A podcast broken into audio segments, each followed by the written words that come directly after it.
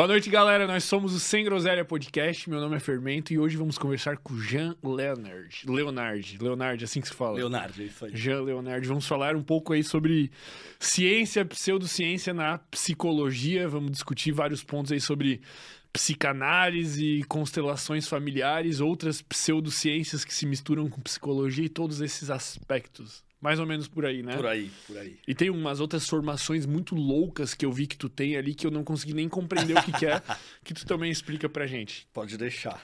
Antes da gente engatar nesse papo aqui muito bom, como, como, sempre explodindo a cabeça de todo mundo em relação ao tema, vamos mandar um salve aos nossos queridos patrocinadores, nosso querido patrocinador que é a Minimal. Para quem não conhece, a Minimal é uma empresa de camisetas e outros itens básicos. É, ela tem uma camiseta que é feita de fio egípcio, que é quatro vezes mais resistente que o algodão comum, e você pode então lavar ela muito mais vezes que ela não desbota e ela tem um caimento muito bom. Hoje, particularmente, eu não estou usando porque eu já estou usando demais, eu já estava até enjoado, do, quase que enjoado de usar o básico, mas é aquela camiseta perfeita que tu só quer vestir e se sentir bem vestido e ir em qualquer lugar. Tu pode jogar um paletó por cima, ou tu pode deixar só ela, que ela dá uma amarradinha no, no braço, ela tem um pouquinho de flexibilidade. Ela veste perfeito. Eles também têm opções de calça, opções de cueca. E vocês, que são nossa audiência queridíssima, tem um cupom, que é o cupom sem groselha em todo o site da Minimal, e vocês vão ter 20% de desconto. Repito, 20%. Não é um cupom comum. Então, aproveitem aqui o primeiro link na descrição, é o link que vocês vão direto pro site da Minimal, só aplicar o cupom sem groselha e sair usando aí essas camisetas básicas maravilhosas. É um investimento que vale a pena. Tu que fica comprando camiseta básica por aí, essas camisetas meio vagabunda que tu paga nunca vale. Investe na Minimal que vai fazer valer com o tempo, porque ela não desbota, ela amarrota quase nada, tu põe no corpo, já tá naquele caimento perfeito. Cupom sem groselha, 20% em todo o site. Cara, vamos começar, eu acho, definindo o que, que é ciência. Qual que é a tua visão sobre o que, que é ciência? Tá ótimo, Fermento. Em primeiro lugar, obrigado pelo convite. Foi uma... É, com muita alegria que eu recebi a, a proposta de estar aqui com você. Acompanho o podcast faz um tempo, então obrigado mesmo obrigado. pelo convite. Eu nem lembro como que foi o convite, pô.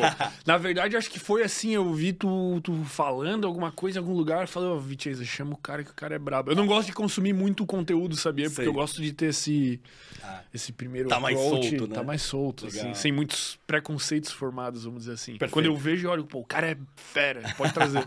legal, legal. Show de bola.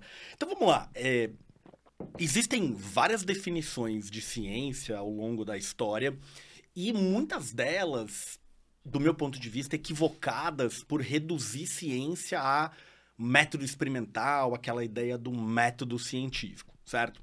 Então, até se a gente vai para essas definições mais tradicionais, você acabaria deixando de fora coisas que, obviamente, são científicas, como a teoria da seleção natural do Charles Darwin, por exemplo, por você não conseguir fazer grandes manipulações, grandes experimentos, coisas assim. Então, primeiro, só para a gente desconstruir um pouco dessa definição mais tradicional. Então, se a gente for fazer essa definição mais ampla de ciência, a ciência é o quê? Ela é um empreendimento humano que visa descrever, explicar, entender, interpretar como o mundo funciona. E quando eu estou falando como o mundo funciona, cada área científica vai se dedicar a descrever, a explicar, a entender os seus objetos de estudo. A física vai ter um ou alguns, a química idem e tal. O meu ponto aqui é a psicologia, que é a minha área.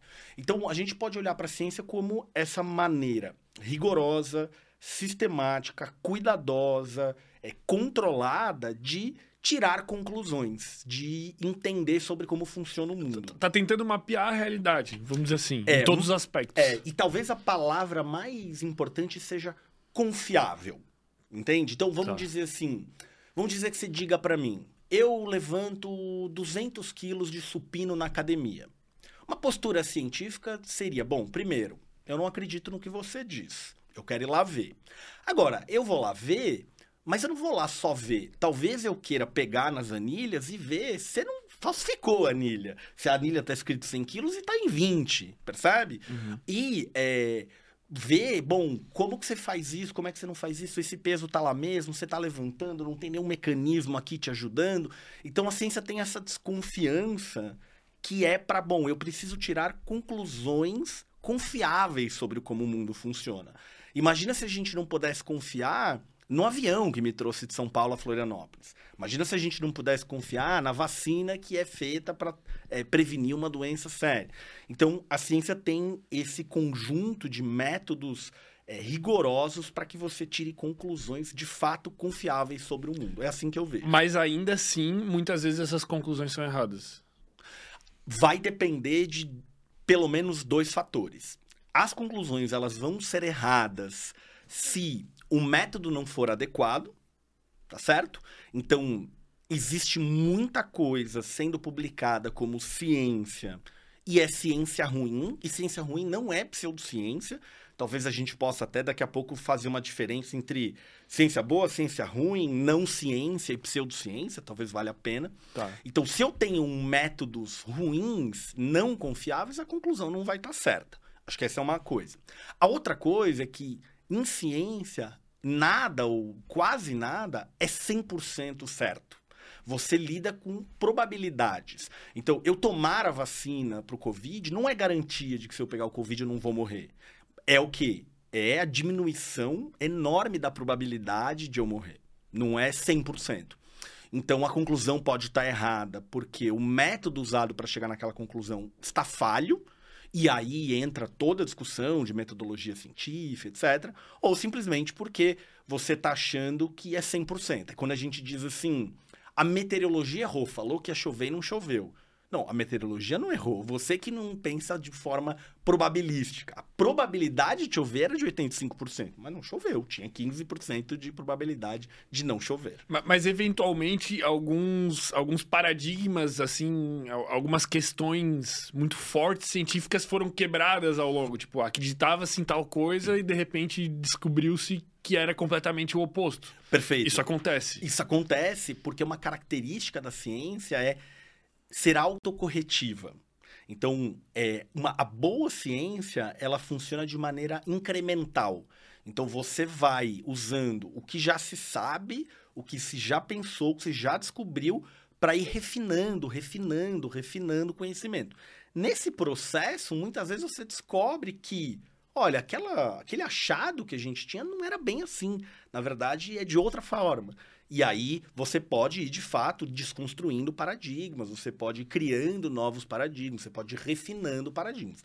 Sem dúvida. É por isso que às vezes as pessoas dizem assim: ah, um dia a nutrição diz que ovo é saudável, um dia diz que ovo não é saudável. Então o que, que a ciência diz? A ciência ela está se autocorrigindo. A cada nova descoberta, você vai tomando novas decisões, mudando de ideia. Faz parte do processo. Mas, mas eventualmente, in, in, inclusive a comunidade científica tem dificuldade em lidar com uma dessas quebras de paradigma. Às vezes, sim, por conta de dificuldade com mudança, né? Uma resistência à mudança. É, quando a gente fala de uma prática profissional, por exemplo, existe um, um, conceito na economia comportamental que chama viés do custo afundado, é o sunk cost bias. Então, o que, que é isso? Imagina que eu vou pegar a psicologia como exemplo. Imagina que eu aprendi um modelo de terapia X e eu gastei uma grana para estudar essa terapia. Eu li 12 livros sobre essa terapia. Eu sou reconhecido na minha cidade como um expert naquela terapia. Eu dou cursos daquela terapia. Então, olha quanto tempo, dinheiro, energia, esforço investir naquilo. E aí vem conhecimento científico e diz assim: ó, isso que você faz não é mais o melhor.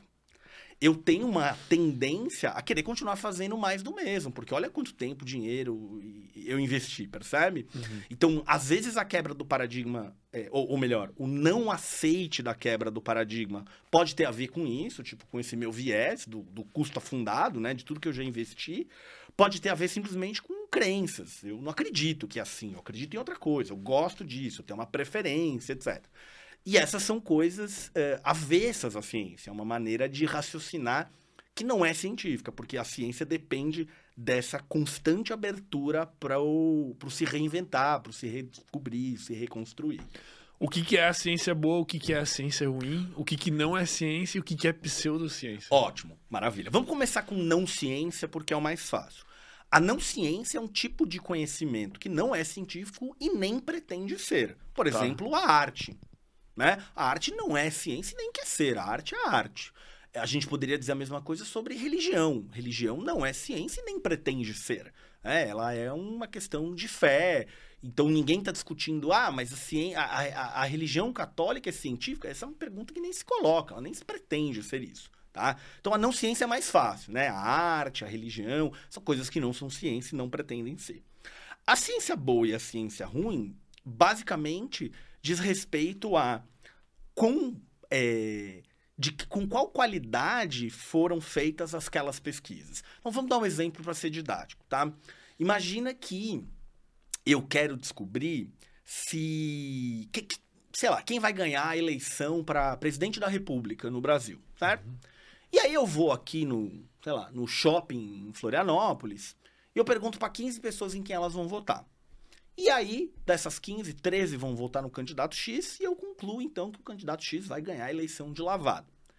Para quem tá ouvindo a gente aqui, é óbvio que eu fiz uma pesquisa ruim, certo? Tipo, peraí, primeiro que você foi em uma cidade, em um shopping, que provavelmente tá circunscrito a uma certa classe econômica, a um certo perfil de frequentadores daquele shopping. Você tá falando com 13 pessoas para decidir o voto de milhões de pessoas. Essa tua pesquisa é horrorosa, certo?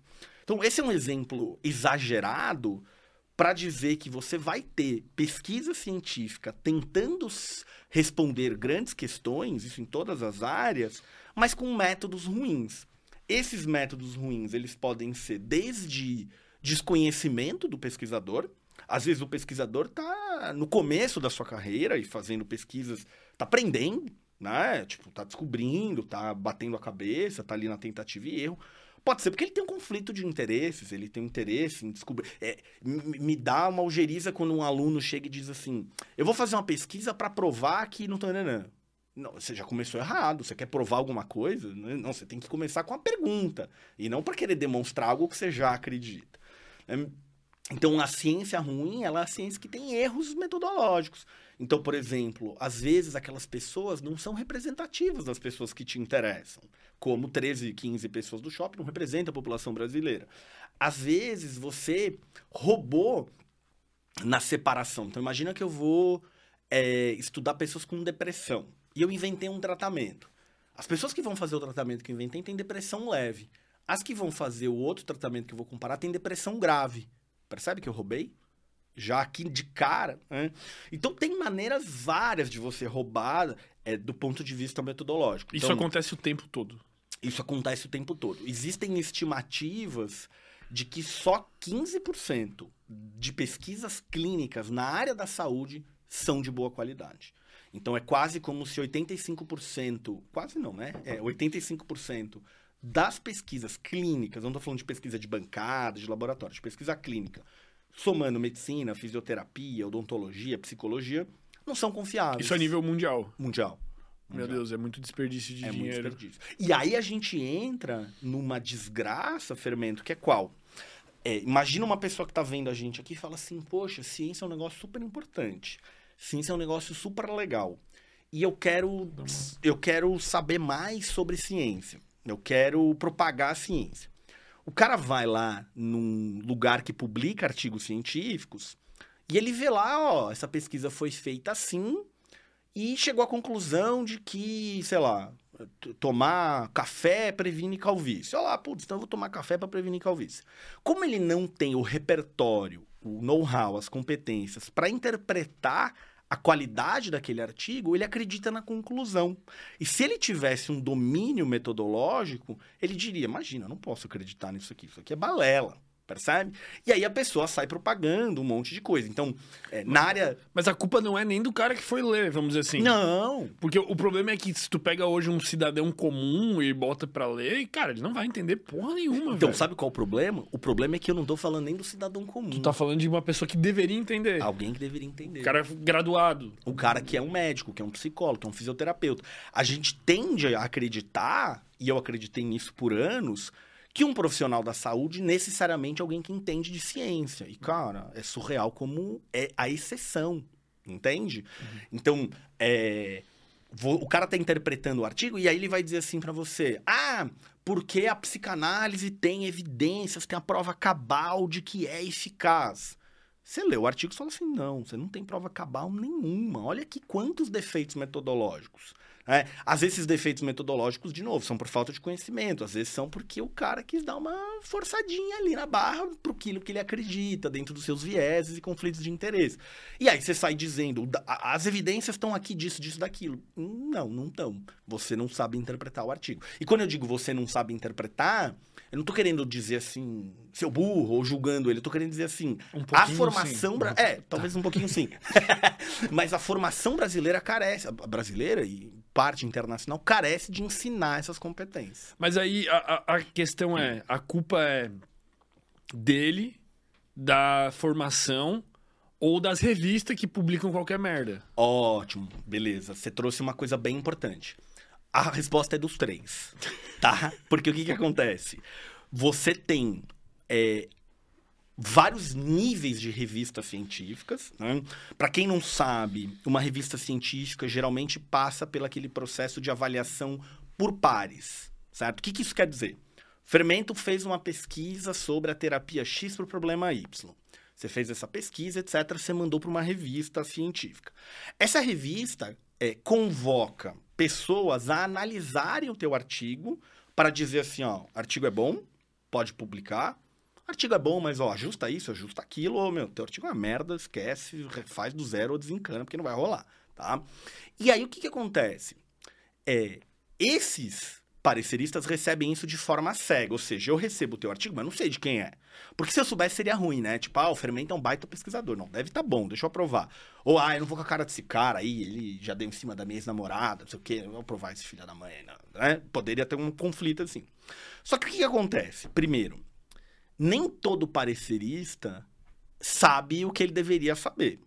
Eu, eu sou parecerista, acho que de 17 revistas científicas. Caraca. Eu já recebi pedido de artigo que eu li, é, eles mandam o resumo, tá? Pra você dizer aceito ou não aceito. Que eu li e falei assim, mas não entendo nada disso. Por que, que mandaram isso aqui pra mim? Se eu quisesse dar o parecer, eu daria, me pediram, mas eu não entendo Uma nada. área nada a ver com a é, tua. tipo assim, não, é, não diria nada a ver, mas assim, cara, tá, tá, tá tangenciada, assim, é uma área que, assim, putz, assim, eu não sei fazer. E, e- e o- parecerista, ele tem uma responsabilidade que é assim, ele tá decidindo o que é bom conhecimento ou não. A hora que eu aprovo, eu tô dizendo pra comunidade internacional de ciência que isso aqui é uma boa produção de conhecimento. Putz, eu recebi um artigo pra eu avaliar que eu não sei avaliar direito. Então, mas vamos supor que eu falo assim, ah, eu quero avaliar, quero ficar bem com o editor, eu quero botar uma linha a mais no meu currículo ali. Putz, eu vou avaliar um artigo que eu não tenho capacidade. Então, tem o problema da revista, tem o problema do parecerista. Tá. Agora, a gente tem uma outra coisa na ciência hoje que são chamadas revistas predatórias. Então, o que é uma revista predatória? É o seguinte.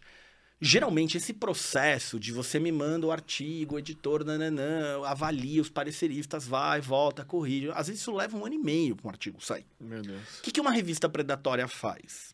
A gente faz todo o processo editorial em 45 dias. Só que se o seu artigo for aceito, você paga uma taxa de 3 mil dólares para a publicação sair. E aí o que acontece? Eu, que sou um docente, preciso de publicações no meu currículo, mando para essa revista. E aí você tem um emaranhado de artigos que pff, não servem para nada.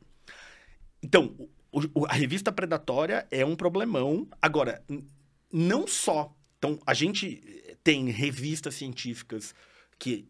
Top 5, digamos assim, revistas como a Nature, como a Science, como a Lancet, que já publicaram artigos altamente problemáticos. Entende? A Science tem artigo dizendo que a água tem memória. E esse artigo nunca foi corrigido, retirado da publicação. lá. Tá lá. Como verdade, É, assim, se, se algum... Mas se tu lê o estudo, tu entende que não faz sentido. Exato. Mas, cara, tô falando de uma revista top 5 do mundo que publicou isso, né?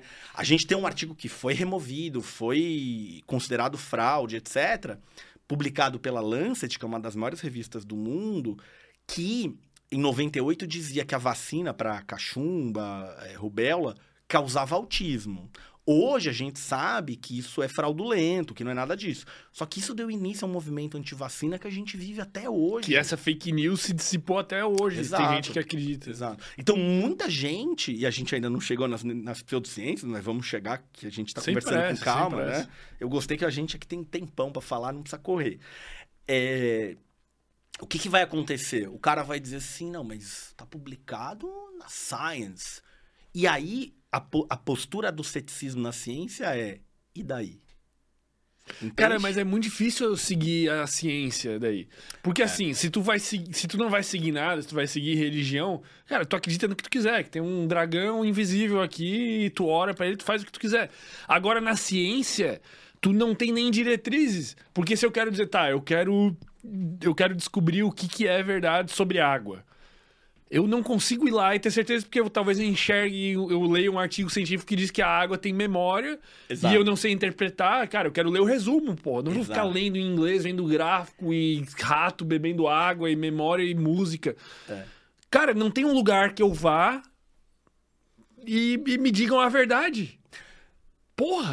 É, eu te diria que hoje não. Eu adoraria que tivesse, assim. é, Seria um sonho se a gente tivesse uma espécie de força-tarefa internacional que faz um repositório só de artigos confiáveis. Sabe, Mas- sabe o que, que- Porque eu pensei aqui, tem até um aplicativo que é aquele desrotulando que tu Sim, vai no mercado. adoro, adoro cara, devia ter um eles. de artigo, É. tipo, que elenca assim, só, tipo, cara, rápido. Cara, É. não- não parece impossível de fazer. Cara, com inteligência artificial não parece impossível de Não, fazer. mas com gente mesmo, pô. é. Faz da grana, tipo, uma plataforma que tu paga e tu vai lá e tu tem acesso a um resumo É. bem feito dos artigos classificados, categorizados por área. Cara, Acho que você tá dando uma boa ideia de negócio. porra, não é possível que ninguém faça isso. Eu quero ser consumidor, velho. É, é. Mas assim, a realidade hoje é, enquanto não existe um serviço assim, é você precisa ter uma formação sólida em metodologia de pesquisa, em delineamentos de pesquisa, em estatística. Estatística não você saber fazer a estatística, saber interpretar a estatística, para você conseguir, porque dá para roubar muito com estatística, né? Tem um ditado, não sei se você conhece, que diz que tem três tipos de mentira: a mentira normal, a mentira cabeluda e a estatística. então, cara, tem muito artigo que rouba na estatística, que usa teste errado. Então, assim, a verdade é que, do ponto de vista de ciência, do, do consumo de ciência, você precisa ter alguém muito bem formado para saber interpretar aquele estudo científico e dizer se aquela conclusão é confiável ou não. E qual é o grande problema? A faculdade de psicologia não ensina, a faculdade de medicina não ensina, a faculdade de fisioterapia não ensina. Graças à internet, hoje a gente tem gente ensinando isso por aí. Eu sou uma dessas pessoas. No, no final das contas, o que resta à população que tem algum interesse em consumir ciência, tu tem que consumir ela de alguém que tu confie que tem a capacidade de interpretar corretamente. Exato. Infelizmente, essa é a verdade. Até porque quando a, not- a ciência vai pra mídia, geralmente isso piora. Tá? Eu vou te dar um exemplo. Globo Ó, Repórter. Brincadeira. Cara, poderia ser. Porra, qualquer- o ovo é, mata. Da outra é, sexta, é, ovo é, a cura é, do câncer. é. Ó, eu vou te dar um exemplo que aconteceu, acho que já tem uns 30 anos. E olha o tamanho do, do pepino, fermento, ó. É, se descobriu, num estudo de 30 anos atrás, lá, e um estudo muito bem feito, tudo bonitinho do ponto de vista metodológico, que a mulher tomar pílula anticoncepcional dobra o risco de trombose, Uhum. tá? E aí, talvez você pense assim, cara, mas isso é muito sério. Então, é melhor não tomar pílula, certo? E foi isso que apareceu na mídia. Tomar pílula anticoncepcional dobra o risco de trombose. Beleza. Isso foi um auê, cara, com um monte de gestações de mulheres grávidas não planejadas. Os países em que o aborto é legalizado ficaram sobrecarregados com a fila de aborto, onde aborto não é legalizado, aborto ilegal acontecendo a rodo. Beleza. Então a mídia notificou lá, o- dobra o, o risco de trombose. Agora, vê se faz diferença a seguinte informação. Ó, o risco de trombose que uma mulher que não toma anticoncepcional tem é de 0,0137%. Ou seja, né? Isso aqui. Nada. Quando você dobra isso, Continua. você vai para 0,0289. Você acha que agora a gente devia parar de usar pílula anticoncepcional? Não, né? O risco continua baixíssimo. Então, quando você fala assim, dobra o risco, você assusta. Mas peraí, dobra o o risco que é qual na linha de base? Se fosse 10% para 20%, Exato. porra, é absurdo. né? Ou seja, de 40 para 80, só, pelo amor de Deus, vamos extinguir a pílula anticoncepcional. Então, olha como a falta da capacidade de interpretação leva a um problema. Né? Talvez a mulher vai falar assim, não, de 0,0137 para 0,0200 e não sei o que lá, é muito melhor eu continuar tomando a pílula e não correr o risco de engravidar. E é como você disse, se fosse de 10 para 20, putz, eu prefiro correr o risco de engravidar. Então, nota como a informação bem colocada te faz tomar decisões diferentes. E essa é a beleza da ciência, te ajudar a tomar Mas esse decisões. exagero da evidência pela mídia ou pelo divulgador científico que quer fazer exagero, ele acontece o tempo todo. Eu nem acho que ele quer fazer, sabe? Eu acho que ele não sabe fazer diferente. Eu não acho que ele é um sacana. Vamos causar aqui um caos internacional falado. Entendeu? Eu acho que ele não sabe muito bem como contar essa história. Então eu, eu lembro de um estudo que mostrou que ratos em laboratório que foram expostos a gás metano tiveram risco menor, sei lá do que, se era de infartar. Como é que você vai pra mídia? Cheirar peido diminui risco de ataque cardíaco. Entendeu? Tem um salto aí, cara. que- entende? Assim, aí você fala, vou cheirar peido por aí pra não ter ataque cardíaco. Então, tem, tem desde o problema da ciência em si até a divulgação científica. Então, a notícia, de fato, é essa. A, a- a notícia não, a conclusão é essa que você disse assim, cara, mas peraí. Não tem um lugar que eu vou lá e falo assim, tá bom, aqui é uma fonte confiável pra eu tirar minhas conclusões do ponto de vista científico? Cara, não tem. Como é que tu solucionaria esse problema? Do meu ponto de vista, assim, a minha vontade, eu tenho, eu tenho tipo dois sonhos assim que eu gostaria de ver acontecer no mundo, assim.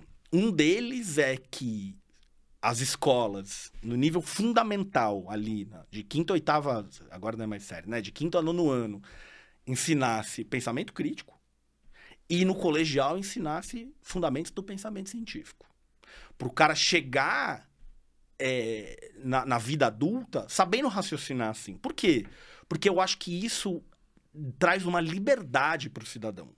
Não importa se você vai ser engenheiro, economista, youtuber, não você com essa informação, você consegue tomar a melhor decisão se vai tomar a pílula anticoncepcional ou não. Se você deveria mesmo diminuir o teu consumo de carne vermelha ou não. Se você deveria, quando está com depressão, procurar a terapia X ou Y, percebe? Eu acho que isso dá uma liberdade, uma autonomia para o cidadão, a despeito do que ele vai ser da vida Mas eu acho que ninguém quer isso, pô. As pessoas querem ouvir o que elas têm que fazer. Elas não querem decidir elas mesmas. Ah, é triste isso, né? Eu acho que seria uma melhor solução, minha opinião, ter tipo um exame da OAB que tem para advogados. Eu acho que deveria ter, por exemplo, a cada dois anos em todas as profissões e que tivesse coisas relacionadas à prática baseada em Perfeito. evidências no meio. Perfeito. Né? Então, o cara que é médico, ele não vai É. poder sair falando da memória da água Exato. e bote música clássica na sua água para as moléculas vibrarem e não sei o quê. É. Porque ele vai passar por uma prova todo ano que obriga ele a ter a compreensão suficiente pra não fazer esse tipo de merda. Perfeito. E também, cara, deveriam sair é, multando, sei lá, gente que tá fazendo umas paradas muito sem noção, velho. É, é, não tem, não tem regulação, né, cara? Tipo. E aí, talvez uma coisa que eu deveria ter mencionado em todo esse bololô, e a gente nem chegou na pseudociência ainda, em todo esse bololô aqui é um, um interesse que existe econômico em algumas descobertas, entre aspas, científicas. Então, por exemplo, teve um estudo, eu já não lembro mais de quando ele foi, mas também deve ter uns 30 anos, que mostrou o seguinte, ó, parece que ouvir música clássica, especialmente Mozart, porque foi o estudo que foi feito, torna as pessoas mais inteligentes. Cara, isso gerou uma indústria na época de CDs, né? A gente hoje ouve música em outras plataformas, mas vende, é, chamava o quê? Mozart for your baby. Você comprava o Mozart lá, o CDzinho, pro teu filho escutar, bebezinho, na gestação, porque ele seria mais inteligente. E aí uma característica de ciência boa é replicabilidade. Que é o quê? Quanto que aquela descoberta se mostra verdadeira em outras pesquisas, em outros contextos, não foi ali alguma falha metodológica. Nunca se conseguiu replicar essa descoberta de que ah, quem ouve Mozart vai ser mais inteligente, vai raciocinar mais rápido, vai melhor numa prova. Só que isso criou uma baita indústria. A mesma coisa do aprender dormindo. né? Eu não sei se você chegou a pegar essa época que vendia. Putz, eu lembro quando eu era adolescente, vendia é, fita, cassete de curso de inglês pra você botar embaixo do travesseiro. Então era a ideia que você ficava ouvindo aula de inglês quando você dormia Meu e você Deus. aprenderia inglês dormindo. E a arquitetura do sono indo pro pau. Indo pro- é, né? Então, assim, tipo, tem todo um, um- um interesse econômico por trás também, assim, sabe? Então tem uma ponta de, de mau caratismo, assim, eventualmente, né? Eventualmente pode ter, eventualmente pode ter. Tá, mas eu não, eu não, não gostei muito das tuas soluções, nem da minha. A gente não, são muito intangíveis, né? Muito irreais. Elas Ah. não vão acontecer. Tá. E não tem o que fazer. É. Por enquanto, é seguir alguém que tu confie e acreditar no que essa pessoa fale. É. Acho que a boa notícia é que a gente tem hoje muita gente fazendo divulgação científica na internet, e eu sou uma dessas pessoas, que tenta é, ensinar as pessoas esse- essas habilidades. Então, a escola não ensinou, a faculdade não ensinou, a pós-graduação não ensinou. Cara, eu fiz. eu Fiz graduação, fiz especialização, fiz formação fora do Brasil, fiz mestrado, fiz doutorado, eu não aprendi nada disso em nenhuma dessas instâncias, tá? E, então, assim, alguém tem que ensinar, alguém tem que correr atrás disso. assim. Infelizmente, hoje, é, por exemplo, na psicologia, esse movimento que eu, eu sou uma das pessoas que fala muito sobre isso, tal, que é o da prática baseada em evidências, cada vez mais gente tem mostrado interesse. Falando assim, cara, eu não aprendo essas coisas na faculdade, deixa eu aprender ali, naquele curso online, naquela live, naquele podcast, né? Por exemplo, a gente está falando disso aqui, é incrível né? Porque você tem um podcast que não é nichado área, idade, etc. E o cara tá ouvindo sobre ciência, sobre pseudociência, sobre método, sobre pensamento crítico. Então, eu tenho um certo otimismo em relação a essas iniciativas e levar as pessoas a desconfiar. Entende? Quando um médico prescreve uma coisa, quando vai procurar uma terapia e assim por diante. O que, que é pseudociência? Beleza. É, tradicionalmente se definia a pseudociência como algo que tenta passar a imagem de ser científico e não é. Quando você vai para a literatura ver definições de pseudociência, você vê que não tem muito consenso assim na área. Mas tem várias características que definem um pouco a pseudociência. E hoje a gente entende que para algo ser pseudociência, ela não precisa tentar se vender como ciência. Porque alguns diziam assim: não, mas eu, eu não sou ciência. Eu tô para além da ciência, porque eu lido com uma coisa tão complexa, incrível, revolucionária e quântica e o diabo 4, que a ciência não é capaz de lidar com isso aqui, né? Então, por exemplo, é, isso é um argumento muito comum na psicanálise, não do ponto de vista quântico, mas dizer assim, não, a psicanálise é uma ciência à parte, ela faz uma coisa que é diferente e tal. Então, você poderia dizer, não, mas ela não pode ser pseudociência porque ela sequer se pretende ciência. Isso não é mais entendido assim. Hoje se entende assim que qualquer conhecimento que se tenta é, transmitir como confiável, naquele sentido que a gente estava falando lá no começo, ele pode ser avaliado como um pseudocientífico ou não. Vamos dizer que use argumentos lógicos Exato. para tentar construir uma linha de raciocínio. Uma linha de raciocínio, te propor um tratamento, alguma coisa assim. Então, por exemplo, geralmente a pseudociência tem uma crença na autoridade. né? Então, assim, não, mas segundo Freud, ou, pô, mas como que você está dizendo que psicanálise é uma pseudociência se ela está na USP? Você tem lá é, 30 anos de um professor trabalhando em clínica com isso, inúmeras publicações, né? Então você tem esse apelo à autoridade, assim, certo? E a gente sabe que esse apelo à autoridade, ele é ruim porque ele coloca, ele ingessa o debate científico. Né? Porque fulano falou, então é irrefutável, é inquestionável.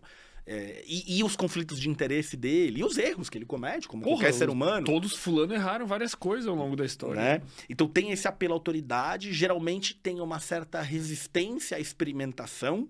Então, é, nos Estados Unidos tinha muito aqueles desafios com os paranormais, do tipo assim, ó, se você conseguir fazer tal coisa, te dou um milhão de dólares, né? Não, não, eu não coloco isso, a experimentação, então tem essa resistência.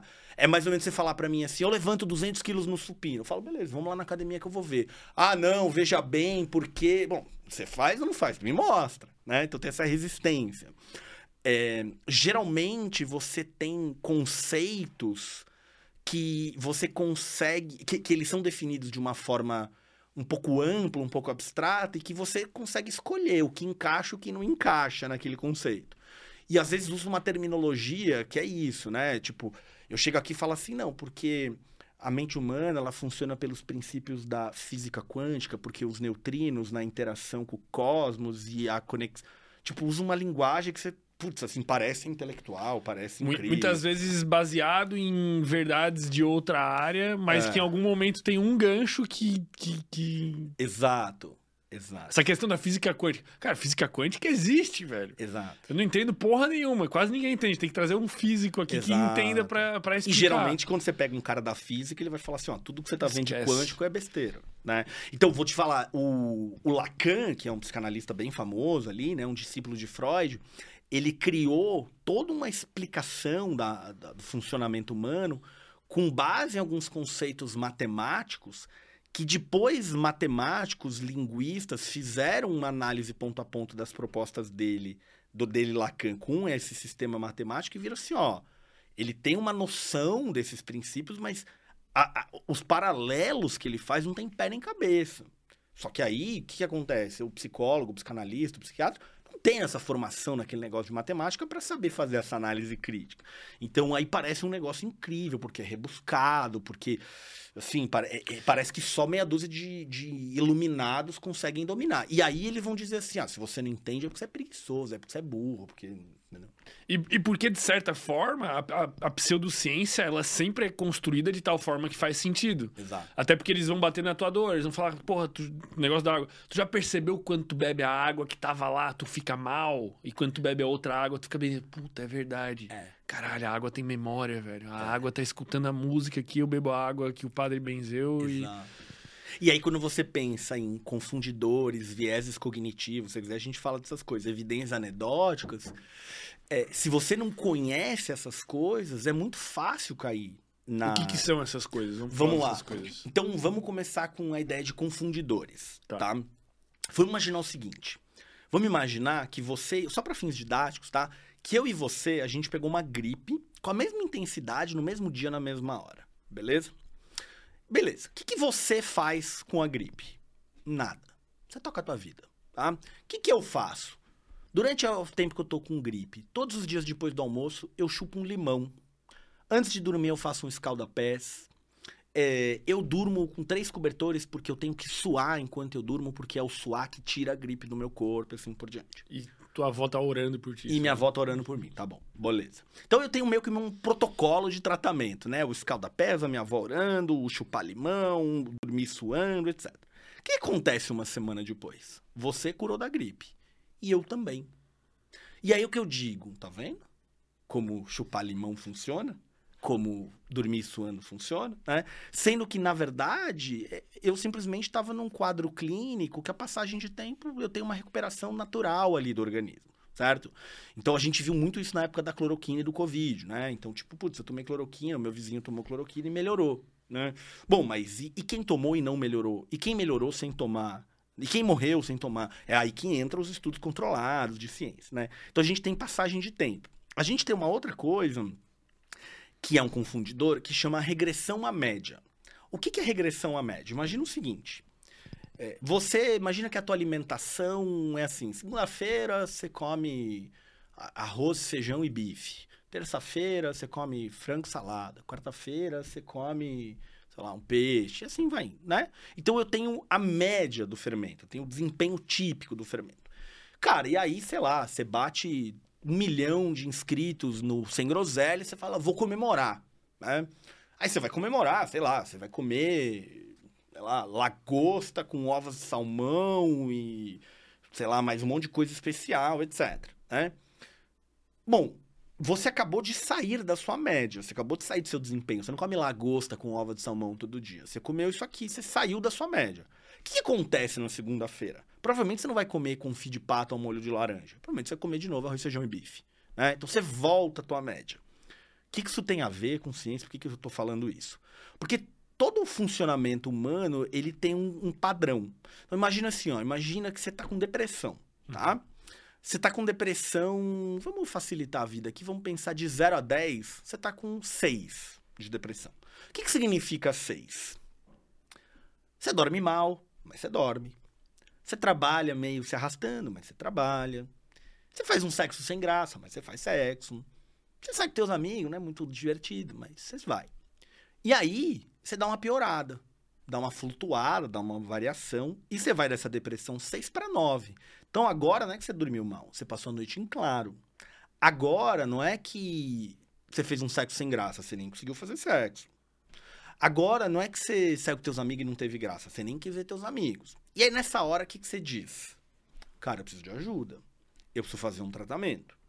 E aí vamos imaginar que o teu tratamento foi, sei lá, fazer uma pseudociência, você foi fazer um reiki, você foi fazer qualquer coisa. Ou não, você veio num psicólogo que trabalha com bons métodos. Só que acontece, imagina que você veio no meu consultório com depressão nota 9. Só que você não tá na tua média. Você tá no confio de pato, você tá na lagosta. E aí o que acontece? Uma, duas sessões que você fez comigo, você volta pro teu 6, que é o teu padrão. E aí eu bato no peito e falo, eu sou bom pra caralho. Sou bom. Ou você vai falar assim, esse cara que fez o reiki em mim me tirou da depressão. Não, você voltou pro teu padrão. Então isso é outro confundidor. Então percebe que eu começo a ter o quê? Aquela ideia de eu fiz, o meu vizinho fez, não sei o que lá, e melhorou, não serve para nada do ponto de vista de evidência. Porque a passagem do tempo pode explicar, a regressão à média pode explicar. Às vezes você tem um viés de memorização que assim, você achou que estava muito pior do que você estava, mas né, você está com uma memória ali não tão precisa, tal.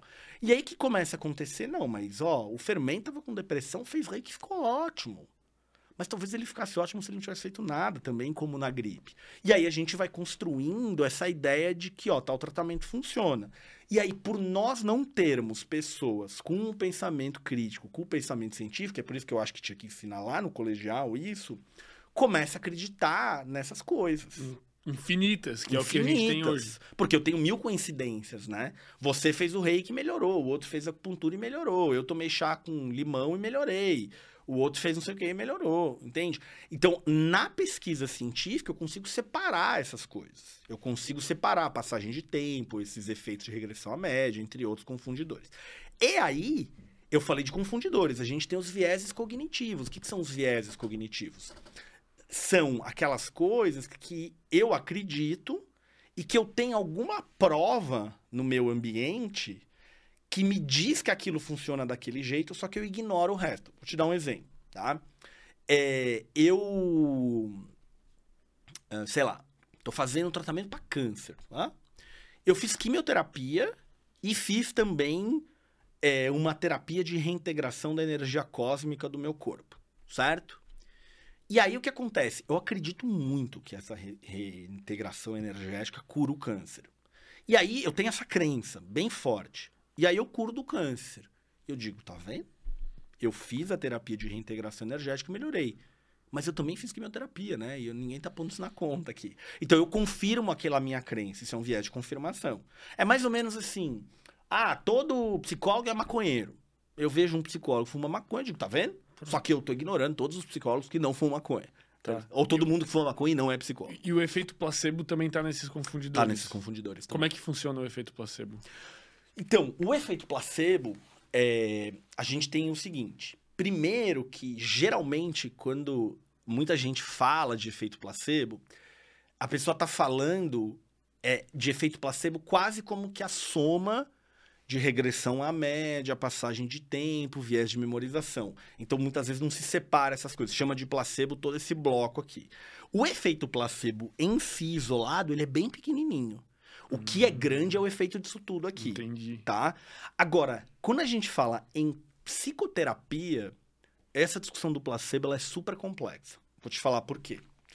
O que, que acontece? Existe uma enorme discussão em psicoterapia que é o quanto que o simples é, ser ouvido, ser acolhido, ter as suas emoções validadas, é, receber esperança para né, seguir adiante, quanto disso é suficiente como terapia ou não? Essa é uma discussão que vem desde os anos 30, 1930 na psicologia, até hoje não está sempre sendo resolvida, tá? Então, o que, que acontece? O que, que geralmente se pensa como placebo em psicoterapia, tá? Geralmente se pensa, eu, aí eu já falo das outras áreas que é mais simples, mas em psicoterapia geralmente se pensa assim, ó, eu quero testar se este meu método terapêutico ele é eficaz para o problema X. Mas esse meu método, ele não tem como não incluir essa escuta, essa validação, esse acolhimento, etc. Né? Então, o que, que eu vou fazer? Eu vou ter tudo isso, mais o meu método, e eu vou comparar isso com o quê? Com um procedimento que é só a escuta, o acolhimento, etc. Então, isso geralmente é o efeito placebo em psicoterapia, mas a própria discussão é, bom, mas isso não é bem um placebo, porque só o ser ouvido já é terapêutico e tal. Então tem essa discussão. Cara, que no final das contas não vai ter como te separar, porque tu não tem como instruir uma pessoa sem conversar com ela. Exato. Ou propor já... uma intervenção, ou sugerir uma tarefa, ou fazer um exercício, tipo, né? Tá. É, é, inseparável, como você bem colocou. Nas outras áreas, o placebo tende a ser um pouco mais fácil, né? Porque, tipo, quando é remédio, bom, você tem um remédio aqui, no outro grupo é um comprimido idêntico, em peso, em cheiro, em cor, só não tem o um componente ativo. Então, aí você está separando o quê, né? Você está controlando o confundidor aqui, que é a esperança da pessoa de que ela vai melhorar, a expectativa de cura, o contato com o profissional da saúde, que dá bom dia e que entrega o comprimido para ela. Por isso que você precisa ter essa diferença para saber o quanto que é aquele componente ativo, aquela terapia, aquele remédio, aquela técnica que produz melhor ou basta ter ali um contato com alguém que é suficiente, entendeu? Por que, que a psicologia parece ser mais difícil de ser encarada como ciência do que as outras áreas que a gente está conversando? Parece que ela sofre mais na questão de ser encarada até os dias atuais como uma pseudociência, em vez do que, sei lá, a medicina, a farmacologia. Perfeito. Assim. É assim, eu te falar exatamente por que eu não sei, eu tenho algumas hipóteses para isso. Assim. Eu acho que, em, é, em primeiro lugar, eu acho que isso é culpa da própria formação e dos próprios psicólogos, em primeiro lugar, assim. Primeiro, porque você tem vários métodos é, em psicologia cujas bases teóricas são bastante esquisitas. Então, você vai ter na constelação familiar coisas super estranhas, você vai ter na psicanálise freudiana e dos seus seguidores, né? Então, você pega na constelação familiar, por exemplo, eles têm uma ideia de que se um pai estupra a sua filha, é porque a esposa desse pai, né, a mãe dessa criança, não o serviu sexualmente da maneira adequada, então ela inconscientemente entrega a filha pro pai. Tipo, eu não sei quem consegue acreditar numa bizarrice dessa, implausível, assim. Né? E a psicanálise tem aquelas ideias, né, de é, toda mulher tem inveja do pênis, todo menino tem medo de ter o seu pênis é, castrado, removido, todo menino tem atração sexual inconsciente pela mãe, todo, é, toda menina tem atração inconsciente sexual pelo pai, é, algumas explicações bastante machistas para algumas coisas, enfim, né? Então, primeiro que a psicologia já tem algumas proposições teóricas, assim, que são excêntricas, esquisitas e talvez bizarras. Acho que essa é uma coisa. A segunda coisa que você vê é, nem parece um psicólogo falando.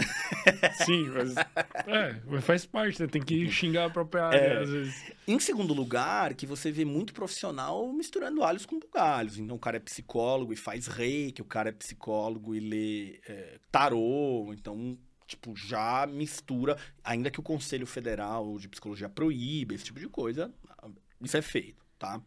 E tem uma terceira coisa que eu não sei muito bem da onde vem, mas que todo mundo tem uma opinião sobre comportamento humano, assim, né? E eu acho isso até um desrespeito com a profissão.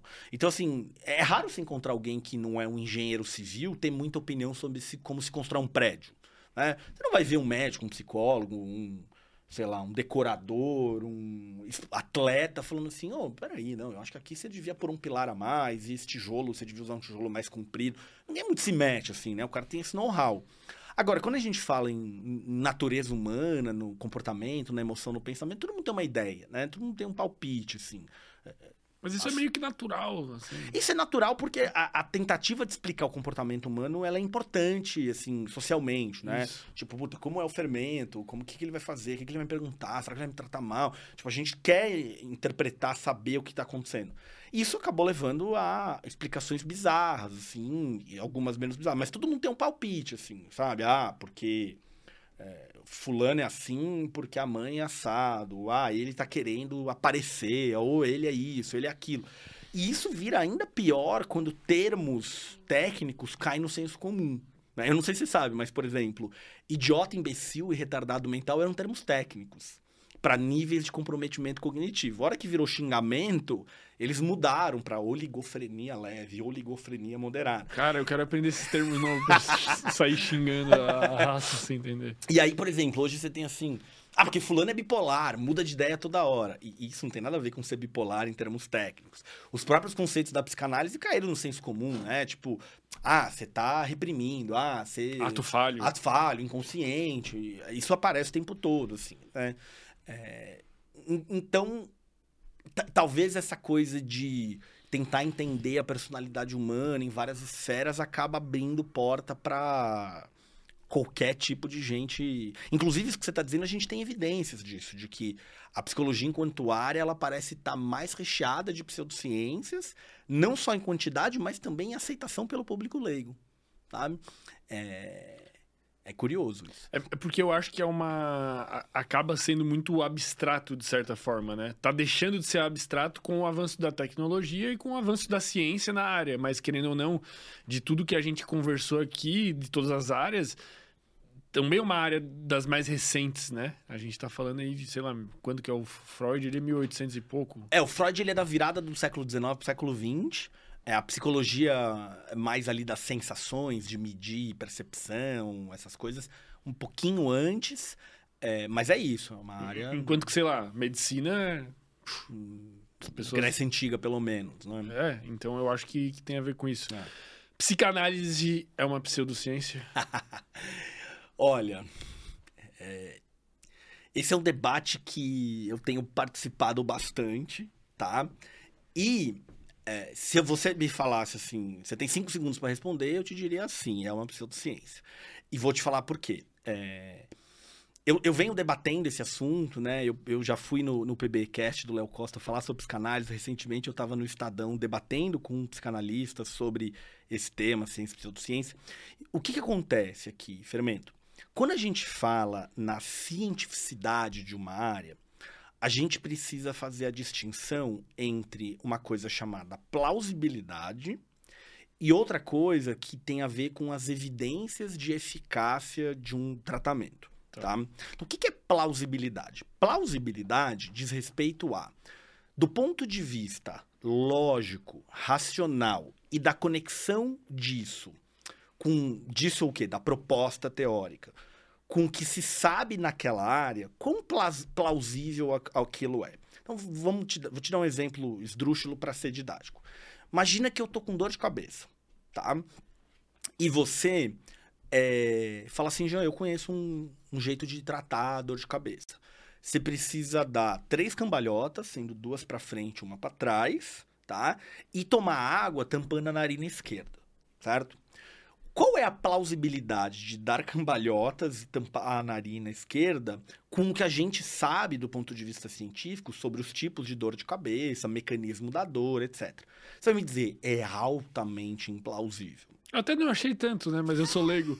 Porque se ela pode circular um sangue. Então, é isso. tá, tá vendo? tá, tá melhor que a psicanálise. Tem, tem, um raciocínio aí que tem uma plausibilidade. E aí, tá, talvez a gente precisasse chamar aqui um médico para saber se, quando dá uma cambalhota, eu chego a mexer a cabeça o suficiente. É isso. Mas é. aparentemente nada Aparentemente plausível. não é plausível. Né? Então, a primeira pergunta sempre vai ser de plausibilidade. E em muitas áreas, especialmente na medicina a plausibilidade decide se algo vai ser testado ou não. É por isso que, por exemplo, a cloroquina nem precisava ser testada para o Covid. Por quê? Porque a cloroquina é um remédio que ataca a bactéria e o Covid é um vírus. Então você não tem plausibilidade, percebe? Assim, uma coisa assim, cara, tem um antiviral que, assim, ele funciona em outros tipos de vírus. É, não tem nada a ver com esse vírus, mas assim vai que tem alguma plausibilidade. Talvez justificaria você fazer uns testes ali. Agora, tem coisa que não tem plausibilidade nenhuma, percebe? Então, a primeira questão da psicanálise é quão plausíveis são os processos psicológicos, os mecanismos da psicanálise, como esses que eu disse, né? A menina tem medo, é, o menino tem medo de ter o seu pinto cortado fora. Toda mulher tem inveja do pênis. É, existe ali aquelas coisas no, no, na nossa mente, de ego, superego, que estão em constante luta. O quanto que é verdade que sonhos são manifestações de desejos inconscientes, etc. Então, nada disso hoje tem plausibilidade com tudo que foi feito nos últimos 100 anos de psicologia em relação à memória, cognição, percepção, psicopatologia, comportamento, funcionamento das emoções, etc. A psicanálise ela meio que teve uma uma história à parte de toda a psicologia. Tanto é que no Brasil, por lei, pelo menos no dia que a gente está gravando esse episódio, isso é assim há décadas, para você ser psicanalista, você não precisa ser nem psicólogo nem psiquiatra. Você sequer precisa ser profissional da saúde. É, se você tem um curso superior e quer ser psicanalista, você pode. Você faz uma formação em psicanálise, acabou. Porque ela não se comunicou com o resto da medicina e da psicologia, por exemplo. Tá? Então, isso é a plausibilidade. Então, quando eu dei o exemplo da constelação familiar lá do estupro, é bom, quão plausível isso é, tanto do ponto de vista lógico, racional, é, tanto, e, e, também do ponto de vista de conhecimento produzido até então. então isso é plausibilidade. Tá. Então, só aqui daria pra gente dizer a psicanálise é pseudociência de maneira bastante categórica. Mas, mas tu acha que. Mas tem várias coisas plausíveis. Tipo o quê? Cara, não sei. Vou te dar uma coisa que eu acho plausível, por exemplo, da constelação fa familiar. Na minha interpretação, que eu acho bem plausível, assim. É, a pessoa tem problema com a, com a família, né? Vamos supor, tem uma relação ruim com os pais, blá, blá, blá, blá. Ela ir lá e além da plausibilidade dela estar tá conversando sobre e tal, ela ver figuras que estão representando o pai e a mãe dela e fazer uma espécie de psicodrama em relação a isso e o pai dela meio que perdoando isso. Cara, é muito plausível que depois disso ela meio que se sinta melhor. Ah, entendi. Você tem razão. Tipo, mas... ah, o pai ah. dela odeia ela, não fala com ela, mora do outro lado do mundo. Vai lá, tem um ator que representa o pai dela, vem lá, abraça ela. Perfeito. Se sente bem. Cara, na cabeça dela é uma peça de teatro que eu enxergo isso muito plausível que a pessoa talvez vá se sentir bem. Perfeito. Me permite fazer uma correção, então. Total. Você tem total razão no que está falando. Mas agora, o teu exemplo não foi da plausibilidade teórica, foi do procedimento. Foi hum, da técnica. Entendi. Então, por exemplo, você está dizendo assim, cara, essa técnica de ela olhar para uma figura do pai dizendo eu te perdoo, pode ser bom para ela? Pode. É plausível, pelo menos. Você acabou de levantar uma hipótese para ser pesquisada. Agora, ainda que a gente descubra que fazer essa representação com os pais seja útil, seja relevante, seja eficaz para ela, isso significa que inconscientemente ela queria transar com o pai? Não. Não. Isso Percebe? só significa isso. Só significa isso. Exatamente. Entende? Do mesmo jeito que, por exemplo, é, vamos voltar para o exemplo da dor de cabeça. Você me dá uma novalgina. Eu tomo a novalgina e fico bom. Bem, isso aqui é incontestável, certo? A gente tem, não porque eu melhorei, porque seria só uma evidência anedótica, não tem valor nenhum, mas porque a gente tem aí inúmeras pesquisas mostrando isso. Agora, digamos que o fabricante do remédio diz assim: a novalgina tira dor de cabeça, porque quando você toma a novalgina, você expurga os três demônios dos sete que costumam habitar o cérebro e que tiram dor de cabeça. Certo? É plausível? Não é. Ainda que a técnica funcione. Percebe? Sim. Então, beleza. Então, a, a plausibilidade teórica é, é uma. Tá. A eficácia da intervenção, aí sim é outra história. E aí, pensando na psicanálise, o que, que a gente tem? Se você trouxer um psicanalista aqui, ele vai falar completamente diferente do que eu estou te falando. Mas a gente tem muita pesquisa clínica em psicanálise, tem gente que diz não, não tem pesquisa clínica, e tem, é verdade. É, mas, o que, que a gente vê? Pesquisas com muitos problemas metodológicos, com muitos vieses que impedem você de saber se a psicanálise é efetiva ou não. Mas essas pesquisas, elas não são positivas nem negativas, elas são meramente elas, inconclusivas. Não, elas são positivas, mas a partir do momento que ela tem erro metodológico, a interpretação é. Entendeu? E tem novas pesquisas rolando em relação tem, a isso? Tempo tem. todo. Tem tempo mas tem todo. alguma, tipo, que tu acha que vai ser decisiva, assim, sei lá? Tipo assim, poder falar, cara, olha, não funciona, irmão. Então, não que eu saiba. É, agora, é, olha só que interessante, Fermento. Vamos pensar agora o seguinte. Vamos dizer que a gente avançou aqui 50 anos. A gente está aqui em 2073. Lá, em 73, tá? E aí eu venho aqui de bengala, sem dente, e a gente vai conversar. E a gente tem o seguinte: a gente tem 200 pesquisas clínicas envolvendo 100 mil pacientes mostrando que a psicanálise é altamente eficaz para vários problemas clínicos, beleza? Uhum.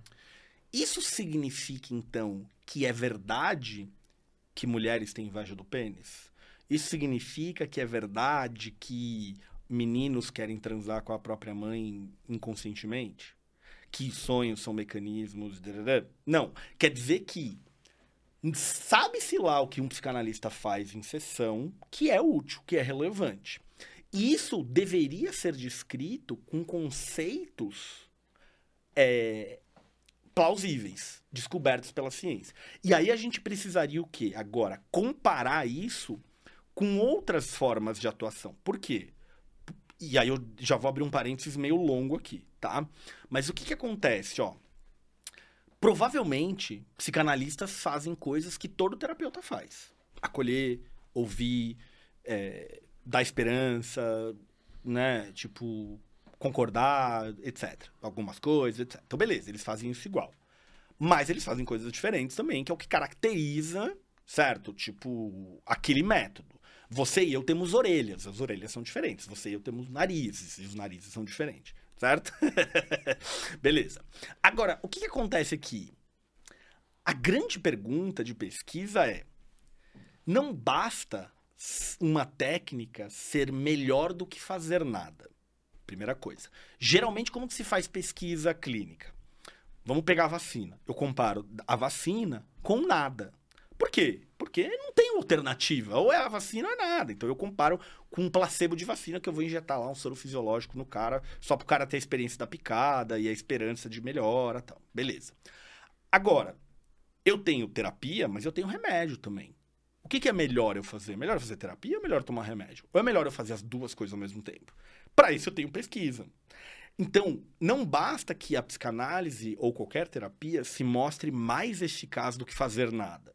Ela precisa se mostrar mais eficaz do que fazer alguma outra coisa. Concorda? Uhum. E se eu tenho duas, três opções, a pergunta é: qual é a melhor?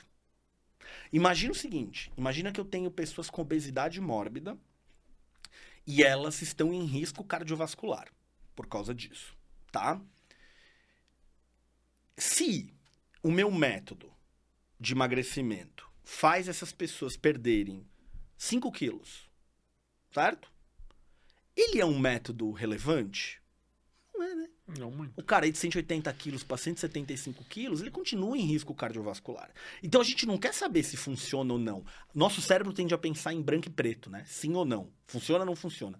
O que importa é quanto funciona. Com que velocidade funciona com que custo pessoal, com que custo financeiro. Então, a questão é, é se eu tenho um método que, guardadas as proporções entre as outras coisas, um emagrece 30 quilos, um 20, um 10, eu deveria escolher o que emagrece 30 né? considerando que os danos são semelhantes, o custo é semelhante, etc. Percebe? A mesma coisa poderia ser dita da psicanálise. Então, a psicanálise, melhor do que nada, talvez ela seja. E comparado à terapia X, e comparado à terapia Y, e comparado à terapia Z. E considerando que você tem aqui uma proposta teórica altamente implausível, para não dizer bizarra. E todos os relatos de caso, por exemplo, que eu recebo inúmeros eh, de colegas, de amigos, etc., dizendo assim: o psicanalista dizia para mim que eu não era homossexual, que eu só estava tendo um sintoma histérico, e o cara fez tudo isso via sustentação nessa teoria. Percebe? Então, que, que eu tenho para concluir sobre a psicanálise respondendo à tua pergunta? Do ponto de vista de plausibilidade, altamente pseudociência. Do ponto de vista de evidências de eficácia, um grande ponto de interrogação as pesquisas clínicas que temos hoje não são suficientes em quantidade e em qualidade para afirmar que ela é benéfica, que ela é inócua ou que ela é prejudicial. Mas ela, ela ainda se desdobra dentro dela mesma em várias, vários tipos de abordagens, assim, Sim. né? Mas eu vejo, eu não, não vou conseguir te trazer aqui, mas eu vejo algumas similaridades, às vezes, em algumas áreas da psicanálise, assim. Eu tenho a sensação, às vezes, quando eu tô, sei lá, é, eu faço TCC, né? No caso, minha, obviamente, né? É. Acho que a galera me mataria, né? Se eu falasse que tem um psicólogo, psicanalista. É, talvez eu me matasse. Ah, é, eu vejo coisas que parece que às vezes a, a, psicanálise tem semelhante, assim, ou vamos dizer, algum conto da mitologia grega parece que às vezes está querendo dizer a mesma coisa que a minha psicóloga está dizendo para mim, entende? Tipo, parece que às vezes a psicanálise ou essas analogias místicas, mitológicas, religiosas estão falando coisas que a ciência está falando, só que numa outra linguagem que muitas vezes funciona. Metaforicamente, né? Metaforicamente. Por exemplo, sei lá, é, a, a, tua avó falar que tu precisa pegar sol para tu curar a depressão. Mas, cara, se tu pegar sol, talvez de manhã cedo tu esteja melhorando o teu ciclo circadiano pelos marcadores biológicos do gene clock e talvez tu esteja absorvendo mais vitamina D, talvez tu esteja elevando tua testosterona e isso vai fazer tu se sentir melhor. Então, tipo, cara, tua avó não deixa de estar certa, mas uhum. a interpretação dela tá perfeito, certo também. Perfeito, perfeito. Então, eu acredito que em algum momento vão ter muitas coisas, não sei se muitas, porque eu não entendo tanto da psicanálise, mas vão ter muitas coisas vão ter coisas da psicanálise que vão ter esse tipo de paralelo e eu acho que vão ter alguns psicanalistas que tenham resultados bons e expressivos, não todos que falam, tipo, com meus pacientes funcionam, é, que, que vão perceber que o que eles estão fazendo, na verdade, é um grande paralelo da TCC. Eu acho que isso vai acontecer. Isso pode acontecer, eu acho que é, até, um, até uma certa página, digamos assim. Então, é, vamos lá, deixa eu te falar várias coisas que eu tô pensando em, enquanto você estava falando. Eu acho que você falou uma coisa muito interessante desse exemplo da sua avó, assim. Porque o que acontece? A gente tem não sei se é um exemplo real ou não, mas. Não, não, não, não. inventei. Acho que assim, tem, tem umas coisas que. É, a, é, que são. que existem semelhanças na experiência humana, certo? Uhum. Então, sei lá, talvez inúmeras pessoas tenham tido o coração partido, né? De 8 mil anos antes de Cristo até hoje. Então tem alguma experiência em comum nesse sentido e maneiras de falar sobre isso. Talvez um neurocientista descreva o que está acontecendo no teu cérebro quando você tem o coração partido. E um filósofo, um poeta vai escrever isso de uma outra maneira totalmente diferente, mas a gente está falando da mesma experiência. Acho que isso é uma coisa. A outra coisa é, do mesmo jeito que a, a avó pode ter observações que ela, te, ela foi sacando ali na vida cotidiana, que ao longo do tempo vão se mostrar verdadeiras do ponto de vista científico, ela provavelmente também falou um monte de besteira e que coisas que não se provaram é, depois, né? Então, sei lá, eu lembro de ouvir familiar dizendo que não podia se barbear depois de almoçar, que você podia ficar com a cara torta. Né? Então, isso é uma, um conselho que familiar que nunca vai se provar né, é verdadeiro. Enquanto que talvez um outro ali de tomar sol de manhã, a gente vai descobrir que sim, tá? Agora, é, certamente, pegando agora psicanálise, TCC, outras terapias tal, certamente algumas dessas coisas uh, são feitas é, de maneira igual ou semelhante, assim, né? Então, eu acho que você nunca vai encontrar um psicólogo bem formado que vai dizer uma coisa do tipo, ah, é, escutar o paciente sem julgamento é irrelevante. Acho que ninguém vai dizer isso. Um psicólogo que tem um mínimo de formação em qualquer teoria ele vai concordar com isso. Você precisa escutar o teu paciente de maneira ativa, com atenção, sem julgamento, para entender a experiência dele, a empatia, etc. Mas chega um, um momento que a coisa se desdobra. Né? Então, por exemplo, é, a, o próprio ritmo de sessão de terapia de um colega da abordagem X da abordagem Y vai ser diferente.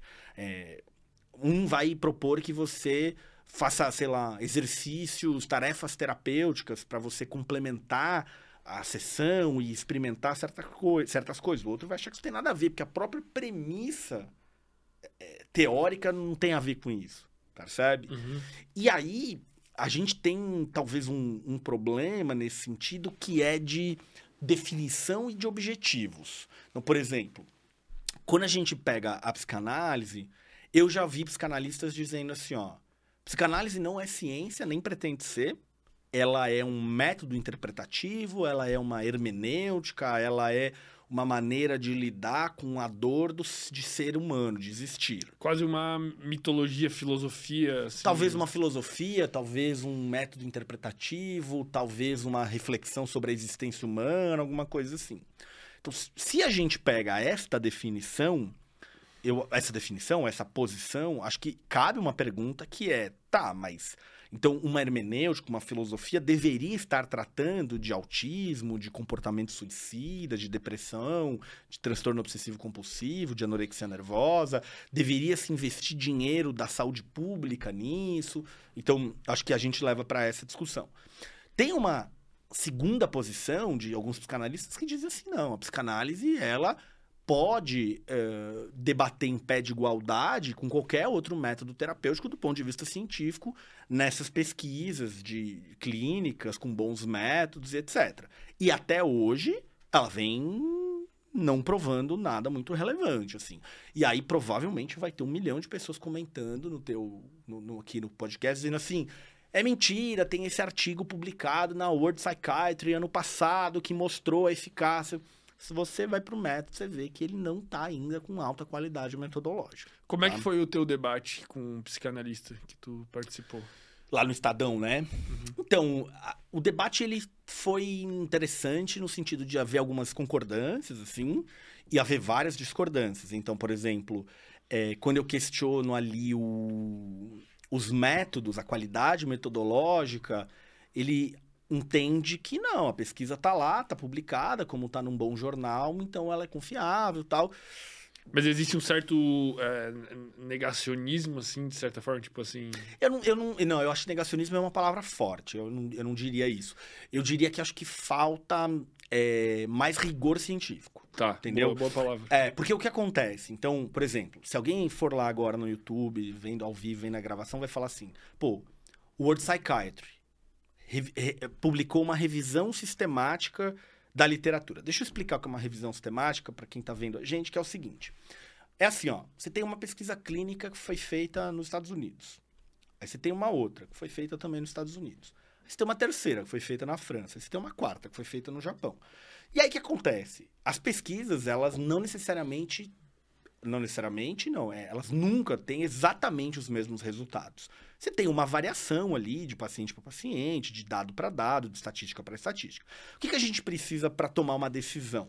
A gente precisa juntar todas essas pesquisas, combinar elas matematicamente, analisar a qualidade dela dizer assim, ó, juntando as 47 pesquisas clínicas envolvendo 70 mil pacientes, eu chego neste número aqui de eficácia com esta variação aqui. É isso que faz uma revisão sistemática com meta-análise. Então aí você pode pegar assim, ó. Esse artigo da World Psychiatry do ano passado, ela foi publicada, bom, primeiro, World Psychiatry, uma das melhores revistas de saúde mental do mundo. Isso não vale. Lembra? Science, Memória da Água, Lancet, Vacina causa autismo, né? Hum, então tá, o fato de ser essa revista não deveria ser suficiente para você confiar nela. Segundo problema, ela foi publicada por um autor chamado Falk Leichenbring, que é quem? Um psicanalista, autor de oito livros de psicanálise, professor de psicanálise. Então, o que, que você passa a ter? É, a partir do momento que você tem alguém que joga naquele time, avaliando a qualidade do estudo, ele tem um viés, e não estou falando nem intencional, às vezes é sem intenção mesmo. De quê? De que ah, não, essa pesquisa aqui ela foi de boa qualidade, essa pesquisa foi de boa qualidade, essa pesquisa foi de boa qualidade. Mas talvez se você for analisar a qualidade, você vai discordar dele. Uhum. Né? E aí a gente precisa o quê? Geralmente de avaliadores imparciais. Isso existe, felizmente, tá? Então, bom, quando você vai para os estudos de avaliação mais imparcial, por exemplo, na colaboração Cochrane, a gente tem alguns, você vê que a qualidade da evidência é ruim, que os métodos não provam nada, que a coisa ainda está muito parada. Então, o fato de ser uma baita revista não vale. O fato de ser um autor da área traz algumas dúvidas sobre quanto que eu posso confiar naquilo. Aí, quando você vai para os dados, o que você vê? Ó, a equivalência da psicanálise com terapias chamadas padrão ouro. Foi isso que esse artigo achou. Então, tanto faz fazer psicanálise ou TCC para depressão, tanto faz fazer psicanálise ou terapia comportamental dialética para borderline. A psicanálise empata, ela é um bom método tanto quanto qual. Fala, tá, mas como é que foi feita essa análise estatística aqui? Ah, não tá no artigo. Deixa no suplemento do artigo. Porque geralmente não põe no artigo, porque não cabe, fica poluído. Tipo um anexo. Tipo um assim. anexo, é. Deixa no anexo. Isso não está contado lá. Então, eu não tenho informação suficiente para acreditar naquilo. Pode ser um, um problema de poder estatístico, por exemplo. Tá? Talvez eu esteja entrando demais aqui nas minúcias. Hum, Então, o que, que acontece? De novo, a- Esse, esse problema seria tipo uma manipulaçãozinha de dados, assim. é na- uma manipulação de dados não necessariamente intencional. Tá. Entende? Pode ser intencional, pode não ser intencional. Não dá pra gente saber. Mas é assim, ou se você for ser rigoroso com os dados, você não pode tirar aquelas conclusões. Tu não tá? diz nem que não, nem que sim. Exato. Tu diz tem que ser refeito e direito. Exato. Exatamente. Então, não sei se você lembra quando a gente estava no, no desenvolvimento das vacinas do Covid e a Anvisa não liberava. E todo mundo ficava, Anvisa, pelo amor de Deus, libera, Anvisa, pelo amor de Deus, libera. A gente quer tomar vacina, libera, libera, Anvisa, não. Eu quero. Não, ainda não, ainda não. E aí o que aconteceu? A Anvisa trabalha com o quê? Com dados brutos. O que isso quer dizer? Esses artigos publicados, eles têm o quê? Os dados não são brutos, eles já estão analisados. Ó, eu analisei, tá isso aqui. O que, que a Anvisa faz? A Anvisa fala assim: ah, ah, eu quero os dados brutos, porque eu vou rodar as minhas análises aqui, para ver se eu concordo com você. Quando a Anvisa roda e fala assim, tudo certo, libera a vacina. Só que a gente não tem ainda uma Anvisa de psicoterapia. Entende? A Anvisa... E, e os artigos não divulgam os dados brutos, eles divulgam análises. Não. Eles não divulgam os dados brutos. É... E nem são obrigados, tipo, mesmo que tu peça. Não, se assim, o editor da revista científica pedir, ele é obrigado. Tá. Se eu pedir, né? Inclusive, é, Fermento, tem, tem um autor polonês que eu gosto bastante da psicologia, que eu nem sei pronunciar o nome dele, que ele já trouxe vários estudos que fizeram o quê? A pesquisa do cara era assim: vamos mandar um e-mail, telefonema, nananã, pedindo os dados brutos do artigo. A taxa de resposta foi tipo 14%. Entendeu? Hoje, abrindo um parênteses, existe um movimento na ciência do mundo inteiro, de todas as áreas, que chama Open Science, né? É justamente é isso. É justamente isso. Então você sempre torna público os dados brutos. Que aí é muito fácil, entendeu? Imagina assim, eu publiquei o artigo. Você desconfiou. Cara, tem um link do Dropbox lá, do Google Drive. Você baixa os dados brutos, você roda as análises, e aí você pode escrever uma carta para o editor, falando assim, ó, tem um erro aqui, ou não. Você fala, putz, tá certinho. Né? Torna a ciência muito mais colaborativa, muito mais coletiva, na verdade se aproxima muito mais da verdade. É. Tá, e aí como é que foi o desenrolar da, da, da, da conversa lá com, com o cara, assim? Só pra então, eu entender. É... Eu acho que assim, ele trouxe alguns argumentos que eu não concordo. Então, por exemplo, um dos argumentos dele foi. É...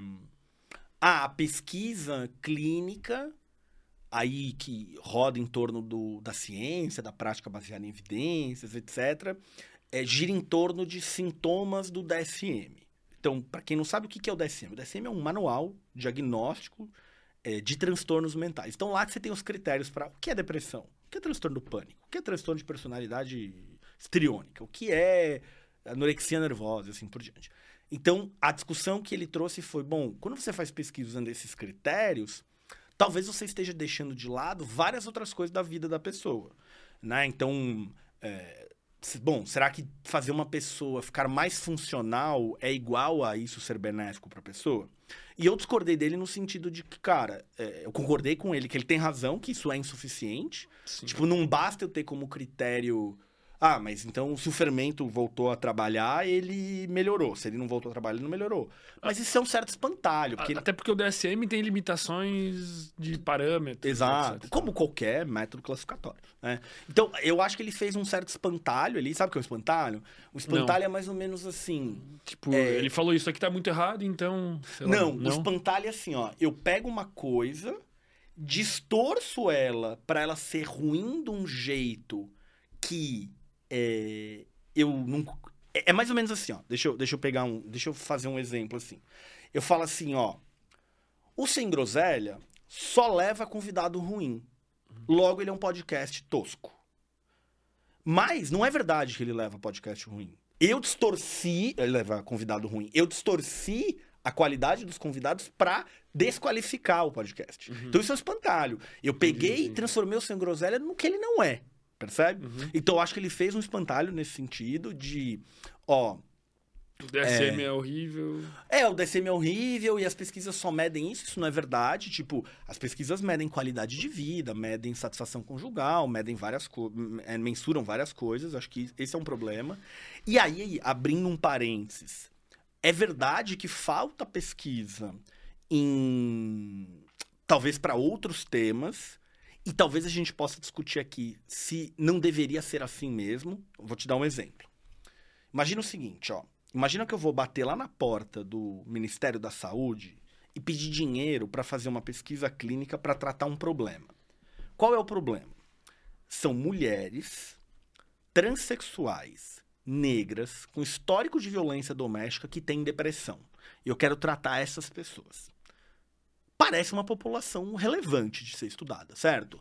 Mas é pouquíssima gente. Não, mas tudo bem, mas Tá. dá pra estudar. Tu- Ah, tipo, tá. Porque assim, é, eu para quando se a, se a população é menor, eu faço a amostra menor, isso não é um problema, Tá. tá? Mas assim, dificilmente alguém vai argumentar assim: "Ah, eu não acho que mulheres negras trans que apanharam dos seus cônjuges e têm depressão é um público relevante pra gente investir dinheiro público". Acho que a gente concorda que é. Certo? Então, bom, eu tenho fomento pra isso, eu tenho dinheiro pra fazer essa pesquisa. Agora, imagina que eu vou lá, bato na porta do Ministério da Saúde e falo assim: ó, eu tenho aí na população brasileira alguns também uma amostra, também uma população pequena, que são o quê? Grandes empresários que é, já faturaram, já faturaram não, já, já tem na conta bancária 50 milhões de reais ou mais, e eles têm uma dúvida, assim, uma certa crise existencial de se eles continuam trabalhando para aumentar esse pé de meia, talvez fazer 100 milhões e se aposentar, ou se eles se aposentam com 50 milhões. né?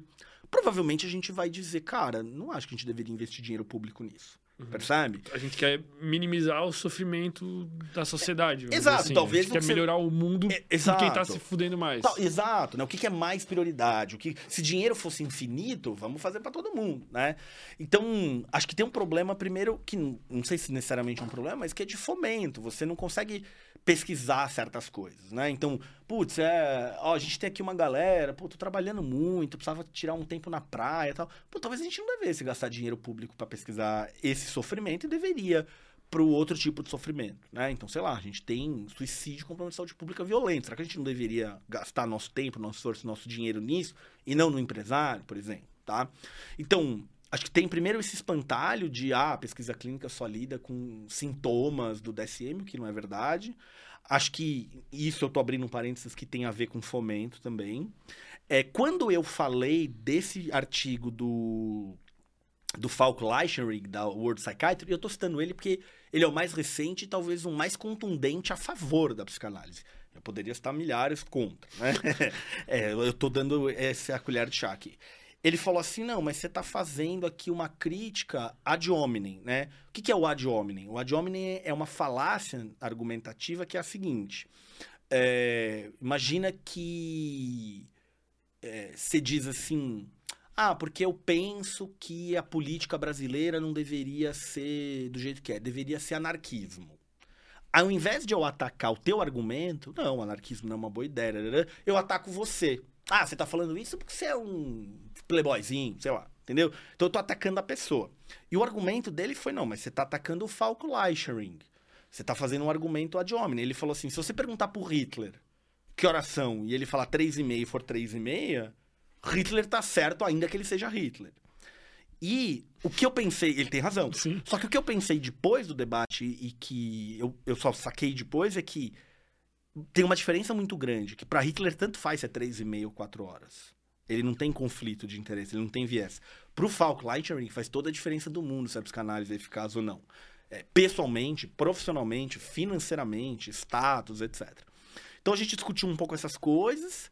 é, a gente discutiu um tanto de subjetividade, porque, cara, a, a área da psicologia tem um câncer, cara, que as pessoas acharem que o que é subjetivo não é passível de pesquisa científica. Entende? Então, por exemplo, ah, porque a farmacologia estuda lá, sei lá, né, as reações que- bioquímicas, né, né? Como é que você vai estudar o subjetivo? O subjetivo tá para além da ciência. Cara, isso é besteiraça, assim. Porque, primeiro, um monte de área da saúde lida com subjetividade. Você pegar fisioterapia, fisioterapia lida com dor. Ninguém pega na dor, observa a dor, né? A dor é subjetivo. Médico lida com tontura, com zumbido no ouvido, com tudo subjetivo.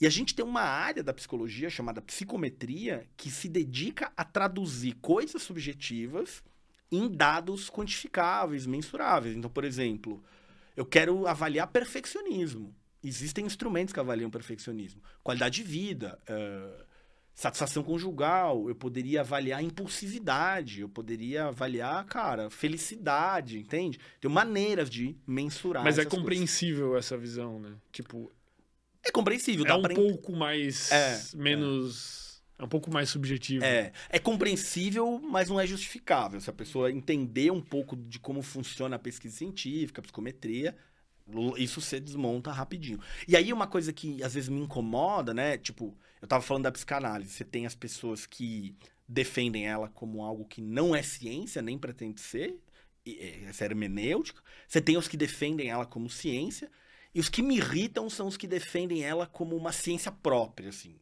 Tipo, Acima, ela tem, à frente é, do seu tempo. É à frente do seu tempo, Freud criou uma ciência nova, é, é ela só deve satisfação para ela mesma, ela tem um sistema próprio dela mesma. E, cara, isso é a essência da pseudociência, assim, né? Tipo, se colocar além de todo mundo e que o debate só deve ser feito consigo mesmo, assim.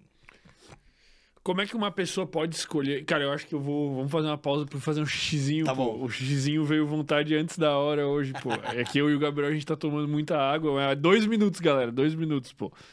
Tamo de volta. A galera que tá agitada aí no, no chat, vocês podem mandar um super chat e a gente vai ler todos no final do episódio aí. Aí pode mandar as suas dúvidas, aí, as suas evi supostas evidências científicas, etc e tal. É, Cara, hoje, como tu acha que uma pessoa deve fazer para escolher um bom psicólogo? Eu tive essa discussão aqui em outros episódios, a gente estava até comentando antes. Legal. Ó, a primeira coisa é. Já começa é, buscando por alguém que trabalhe com métodos que tenha sustentação empírica. Tá?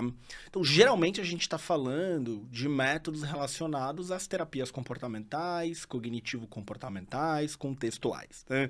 Então, terapia comportamental, cognitivo-comportamental, terapia comportamental dialética, terapia de ativação comportamental, coisas assim. Agora, tem que tomar muito cuidado, porque a gente tem uma, um problema na psicologia que é qual? Você pegar um método e querer tratar todos os problemas do planeta psicológico com esse um método, percebe? Uhum. E é isso que a faculdade ensina, inclusive.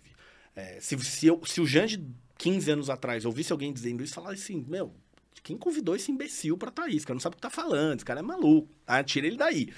Então, o que que acontece? Por quê? Porque a gente precisa se pautar pelas evidências. Então, por exemplo, a terapia cognitivo-comportamental é a terapia que talvez tenha é, se, tenha sido provada como a mais eficaz para um conjunto grande de coisas.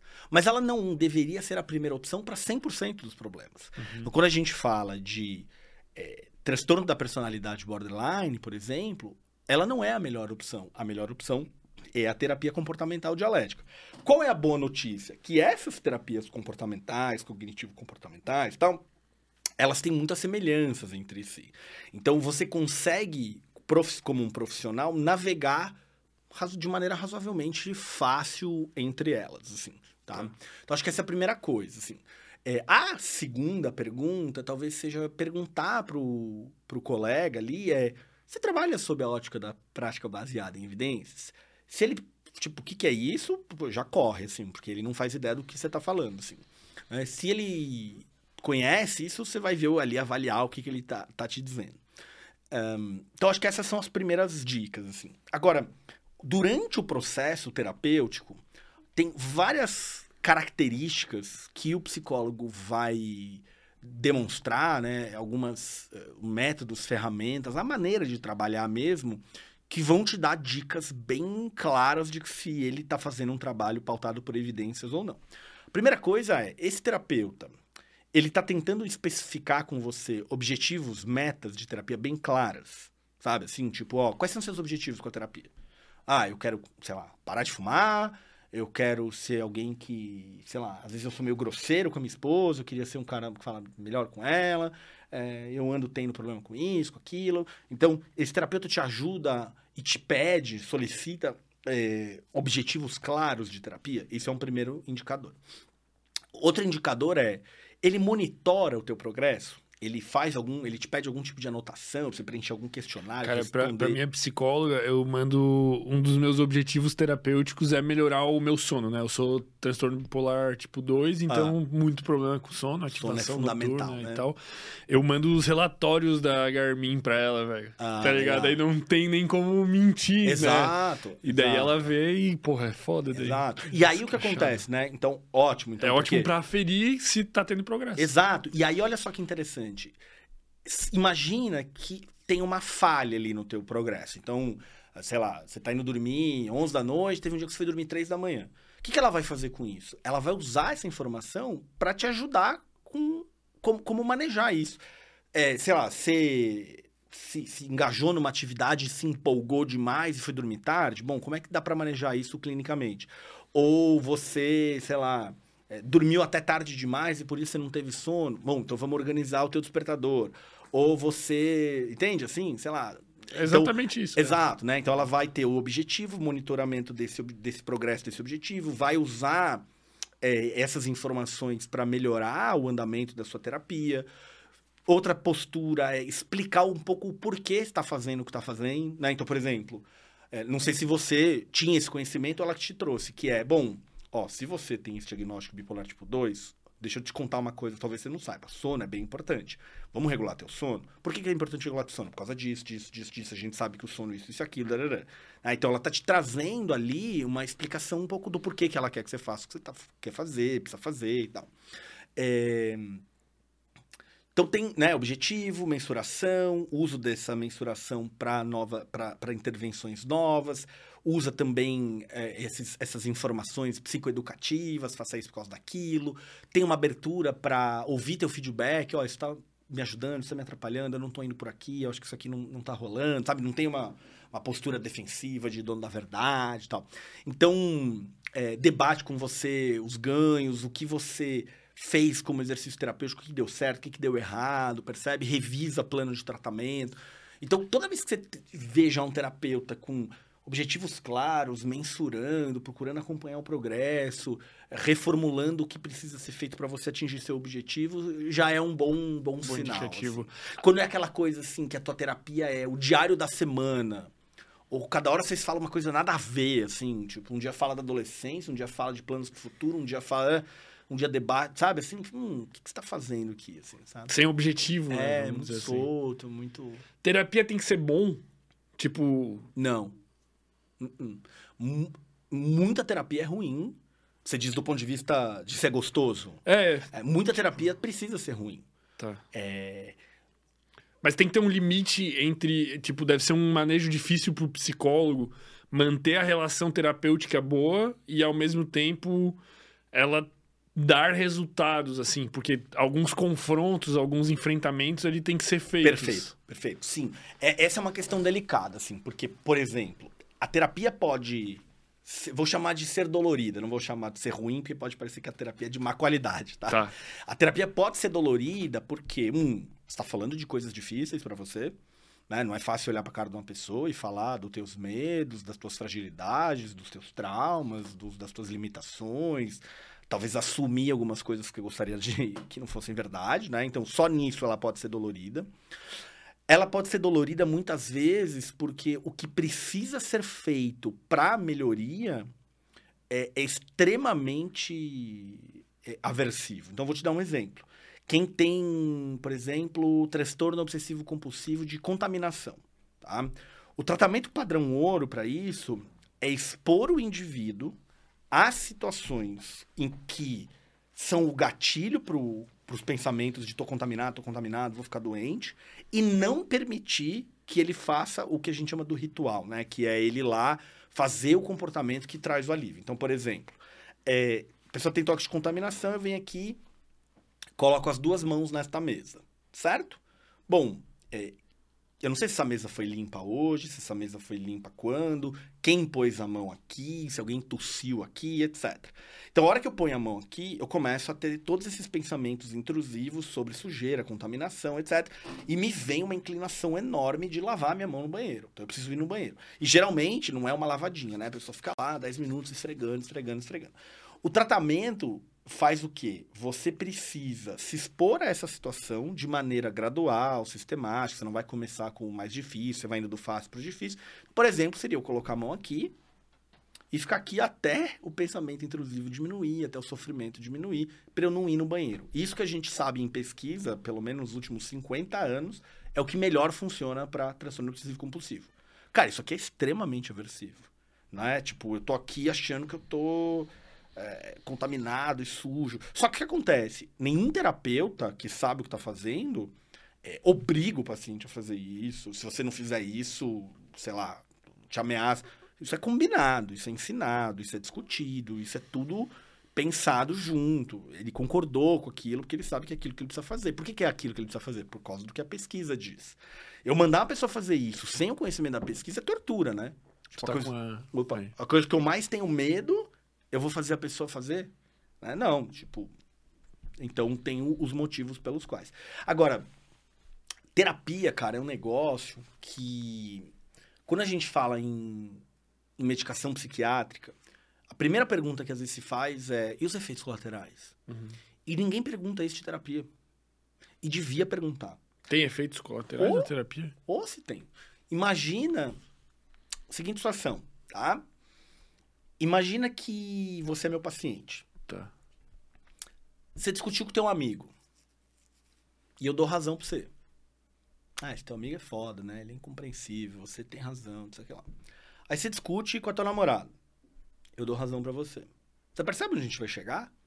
Tipo, o mundo tá errado e só você é esperto, só você sabe das coisas e tal.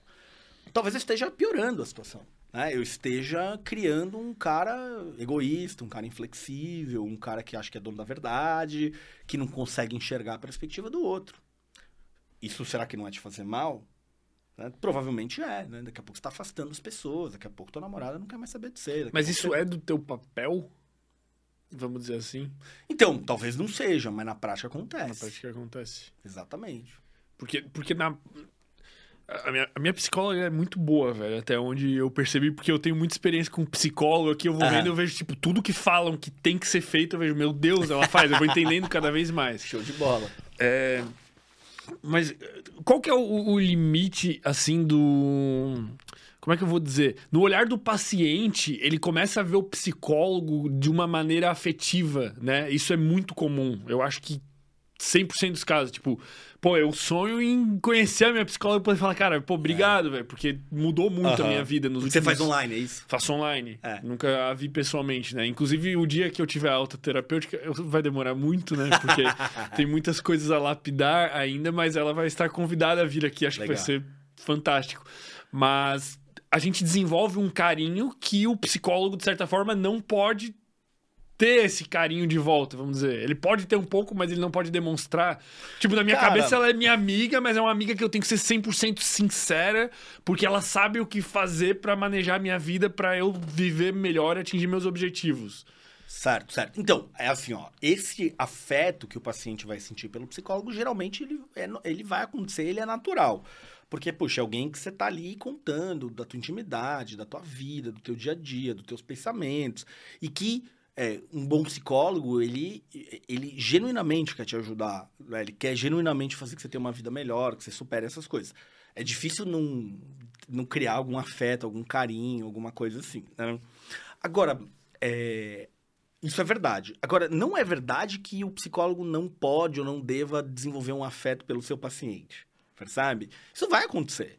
É, é um afeto diferente de um amigo, obviamente. É um afeto diferente de um familiar, de qualquer coisa assim. Mas, puxa, você tá ali com aquela pessoa vivendo os dilemas dela, ajudando ela, cara, você torce por ela. Agora, é muito importante você tomar cuidado da diferença entre torcer por ela, ajudá-la, fazer ela enxergar algumas coisas, dar ali algumas ferramentas, treinar algumas competências de tipo você virar é, uma espécie de o meu paciente sempre tá certo e o resto do mundo tá errado, entende? Então você precisa conseguir ter algum grau é, de imparcialidade na análise, né? Então 100% imparcial é difícil, assim, né? Mas, por exemplo, bom, você fez isso. O que, que a sua mãe disse? E aí você disse X. E aí, como é que você acha que a sua mãe se sentiu nessa hora? Você gostaria de fazer diferente? Então tem uma coisa que é, é, é, diz assim: psicólogo não pode dar conselho. Isso é uma meia verdade. Porque eu não posso te dar um conselho no sentido assim: ô, ô Fermento, eu acho que você devia parar de fumar. Isso eu não posso fazer. Certo? Tipo, isso cabe a você tomar essa decisão. Agora, se você diz para mim, cara, eu quero parar de fumar, o que, que eu tenho que fazer?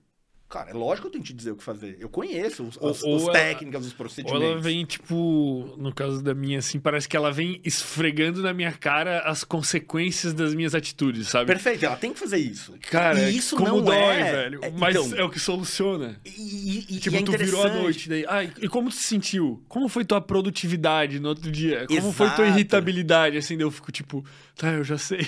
É, é, é.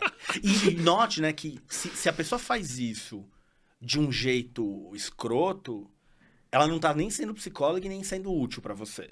Né? Do tipo, ah, também, né, fermento? Você, né? Você, Avacalhou, né? Você tem que se fuder mesmo, cara. Tá, mas é o que você fez aí. É, não era pra você fazer. Você fez agora, agora não reclama, né? Uma coisa meio mãe de adolescente, assim, né? Uhum. Mas assim, ela tá te dizendo assim, ó, você percebe que isso produz aquilo, quando acontece isso, você perde sua produtividade, etc.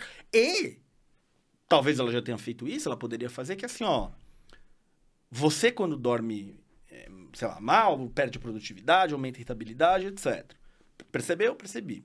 Você quer que eu, como psicólogo, é, te ajude a botar esse sono no, no- no lugar e a gente pensar em maneiras disso ficar redondinho?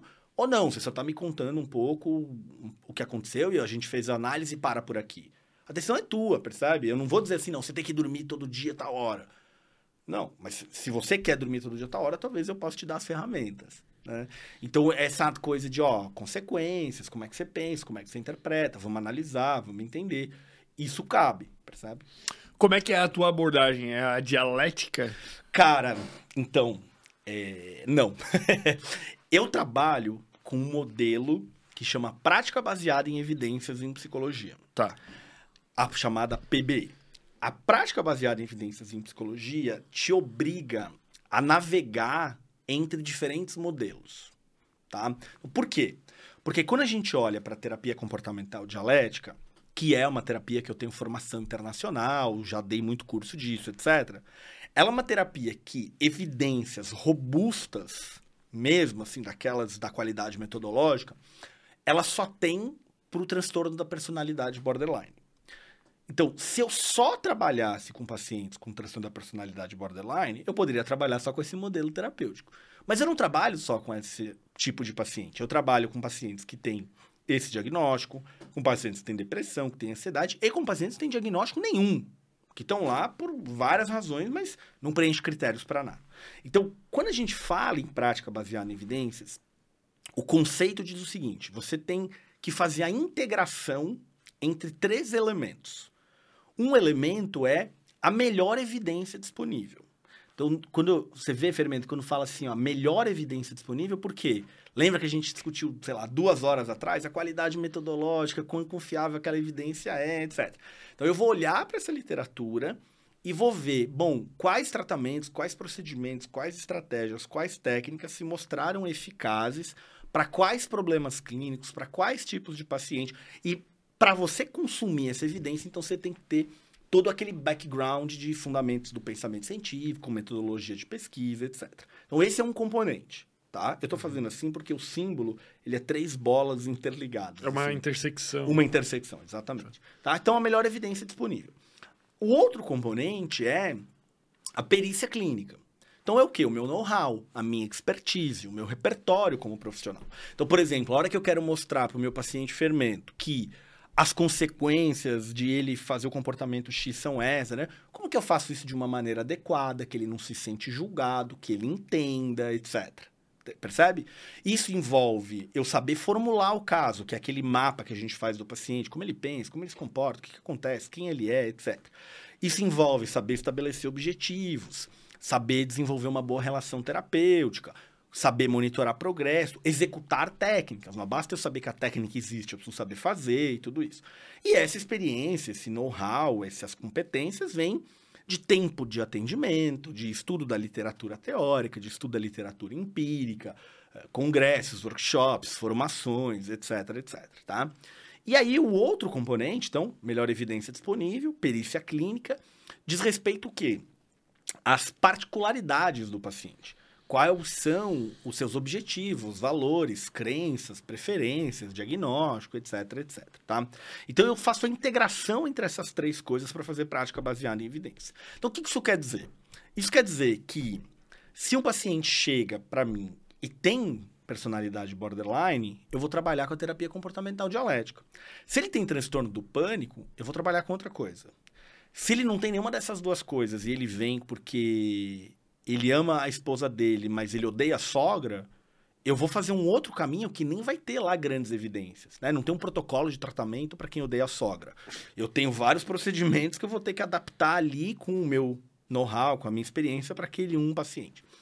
Então, a prática baseada em evidências, que é o que eu, eu digo, meu, o meu trabalho é com este modelo. Te obriga a navegar um pouco entre esses diferentes modelos. Mas, de novo, a boa notícia é que esses diferentes modelos têm muita similaridade. Todos eles vão dizer que é importante você colocar objetivos de maneira clara e precisa. Todos eles vão dizer que é importante mensurar resultado. Todos eles vão dizer que. Uh, sei lá, você precisa dar exercícios de casa para o paciente. Né? Então, você dominando ali, eu vou dizer aqui mais ou menos umas 20 competências terapêuticas, habilidades, você consegue implementar esse modelo. O que, que, seriam essas 20? Tipo. Tipo, formulação de caso, ah, tá, entendi, relação entendi. terapêutica, algumas tá, técnicas tá, como resolução de problemas, terapia de exposição, autogerenciamento, validação, manejo de comportamento suicida, regulação emocional, essas coisas. Qual foi o caso mais difícil, assim, que tu já atendeu de desafiador? Teve algum que foi marcante ou muito emocionante para ti? É, teve dos dois, assim. É, emocionante. Acho que talvez se eu, fosse, se eu for responder para marcante é um, para emocionante é outro. Vamos primeiro pra... marcante, então. Tá. É, eu acho que o marcante foi é, uma adolescente que eu atendi, assim, de 12, 13 anos, que tinha múltiplos diagnósticos é, e que eu desenvolvia um carinho muito grande por ela, assim, é, e que era um caso daqueles assim, que você tenta, tenta, tenta, não resolve aqui, não resolve ali, tenta Mas, mas que tipo de múltiplos diagnósticos? Borderline, fobia social, depressão, é... Caraca. Bulimia nervosa. Caraca, velho. Ah, ah. Só que. E, e, é interessante, assim, porque é, esse foi um caso que a gente avançou um tanto, depois estagnou, avançou um tanto, estagnou. E até que chegou num momento que o que ela mais precisava não era, tipo, a minha especialidade, e aí eu encaminhei ela para um colega. Isso é uma atitude comum na prática baseada em evidências. É, por exemplo, cara, isso aqui, fulano faz melhor que eu. Mas não fulano.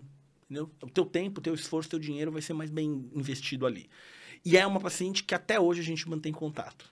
Pô, então legal. ela já é uma jovem adulta, mas duas vezes por ano a gente. E aí, novidade. E aí é engraçado, porque alguns pacientes você quebra algumas regras, assim, dessas coisas terapêuticas. Então, por exemplo, ela, puxa, ela viu é, eu tirar férias de 15 dias de atender ela porque o meu filho nasceu.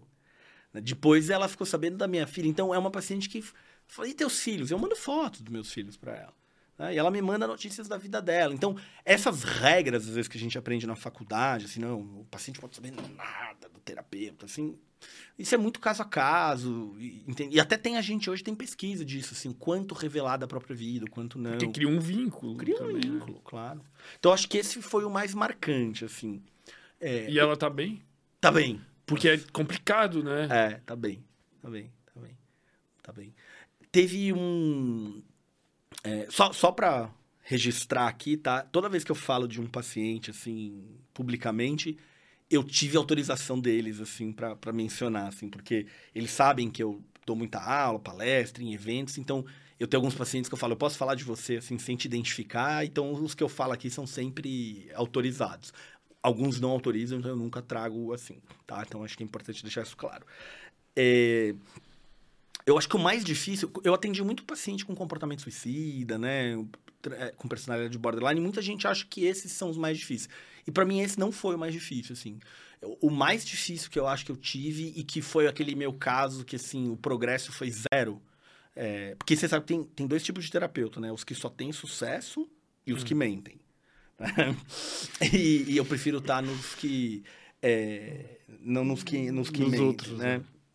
Então, é, o terapeuta que só tem sucesso, os que mentem são o mesmo pacote ali, né? Então, eu estou no pacote do, dos que não tem 100% de sucesso. Esse era um paciente que tinha uma ansiedade social extrema, extrema, extrema, extrema, assim. Tudo que eu fazia não dava certo. E quando a gente tinha um progresso, assim, de 0,001%, esse progresso era destruído pelos pais, assim era um jovem adulto também. Então esse foi um caso assim que, tipo, na minha história profissional, talvez seja o caso que tipo começou aqui, terminou aqui e o progresso foi tipo um passo formiguinha assim. E daí não é mais teu paciente? Não, não. Tanto que depois de um tempo ele quis voltar comigo e eu falei para ele que eu não me sentia é, eticamente correto em atender ele, porque eu falei, cara, eu te atendi por este tempo, a gente não teve progresso. E eu, é uma coisa que eu assumo para meus pacientes. Também quando você usa medida é, de progresso, como eu uso, não tem muito como fugir, né? Tipo, ó, o, o dado tá aqui, cara. Entende? Assim, então, essa coisa de... Ah, mas veja bem, porque tem outros tipos de ganhos. Cara, ó, o teu objetivo aqui, ó, não progredimos, cara. Infelizmente, não conseguimos chegar onde era para chegar, nem de perto. Então eu, eu falei isso pra ele, cara, eu acho que você devia tentar com uma pessoa nova, assim, porque. É, embora, né, desde a última vez que a gente encerrou, eu continuo estudando, eu continuo aprendendo, mas assim, eu não revolucionei a minha prática. Sei lá, você pegar 2010 para 2020, eu revolucionei a minha prática, mas neste caso, daqui para cá, eu acho que você devia ir para um colega, assim. E aí até indiquei alguns, porque eu falei, ó, oh, não acho justo eu te cobrar para te atender, assim. Né? Não acho que eu tenho grandes novidades assim para inserir.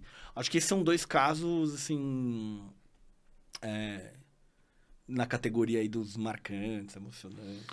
Cara, o que que o que que é pior de, de, de tratar assim? Tipo, qual que é o pior dos transtornos, vamos dizer? Isso é muito pessoal. Isso é muito pessoal. Então, por exemplo, é, eu conheço, por exemplo, tem uma terapeuta que foi minha aluna, hoje é uma das minhas melhores amigas. Ela é uma psicóloga brilhante, assim. É, às vezes eu me arrependo de ser amigo dela porque eu queria ser paciente dela, assim, sabe? e, cara, ela não consegue lidar com nada relacionado a suicídio, autolesão, paciente que se corta, que se bate, que queima. Tipo, é, mais ou menos no início da carreira dela, eu coloquei ela para atender uns dois, três casos disso. Cara, ela teve úlcera, assim, tipo, ela falou, cara, não dá, assim, pessoa sensível tal. E isso não torna ninguém melhor ou pior profissional, percebe? É uma questão de, de limites, assim. Então. Cara, mas isso deve ser bizarro, velho. Eu nunca tinha pensado nisso. É, é não tem um impacto, né, na, na tua vida, assim. Então, eu, por exemplo, lido com, com pacientes que têm ideação suicida de maneira ok, assim. Não é algo que me, me pega muito. O que me pega muito, e é o que me faz, por exemplo, não atender criança, é, é violência contra criança, né? Tipo, sei lá, padrasto encheu de porrada um menino de três anos. Tu fica meio perturbado, Cara, assim. eu fico perturbado, assim. E eu fico perturbado de um jeito que eu me torno inefetivo. E aí, cara, não tem como eu atender alguém, cobrar por aquilo se eu sou inefetivo, percebe? Então é o tipo de coisa que eu não, não, não, não, não, não lido bem, assim, eu não consigo, assim, sabe? Então, até por exemplo, recentemente me convidaram para escrever uma matéria sobre o, o documentário da Netflix da, do caso da Isabela Nardoni. Cara, obrigado, mas quero nem ver o filme. Tipo, obrigado, não vou fazer. Porque é um negócio que, assim, eu fico duas noites sem dormir, entendeu? Um negócio que, tipo, me dá vontade de vomitar. Então, é muito particular, assim. É... Então, é, é, é, tem muito paciente que é considerado resistente que eu lido super bem, assim. É, então, é, é, bem particular, vai depender bem caso a caso, assim. Para mim, são esses casos de violência infantil, assim, essas coisas. Tu já atendeu algum psicopata? Tu tá pensando se algum é? Tô pensando... Não, não, de... de... Cara, talvez...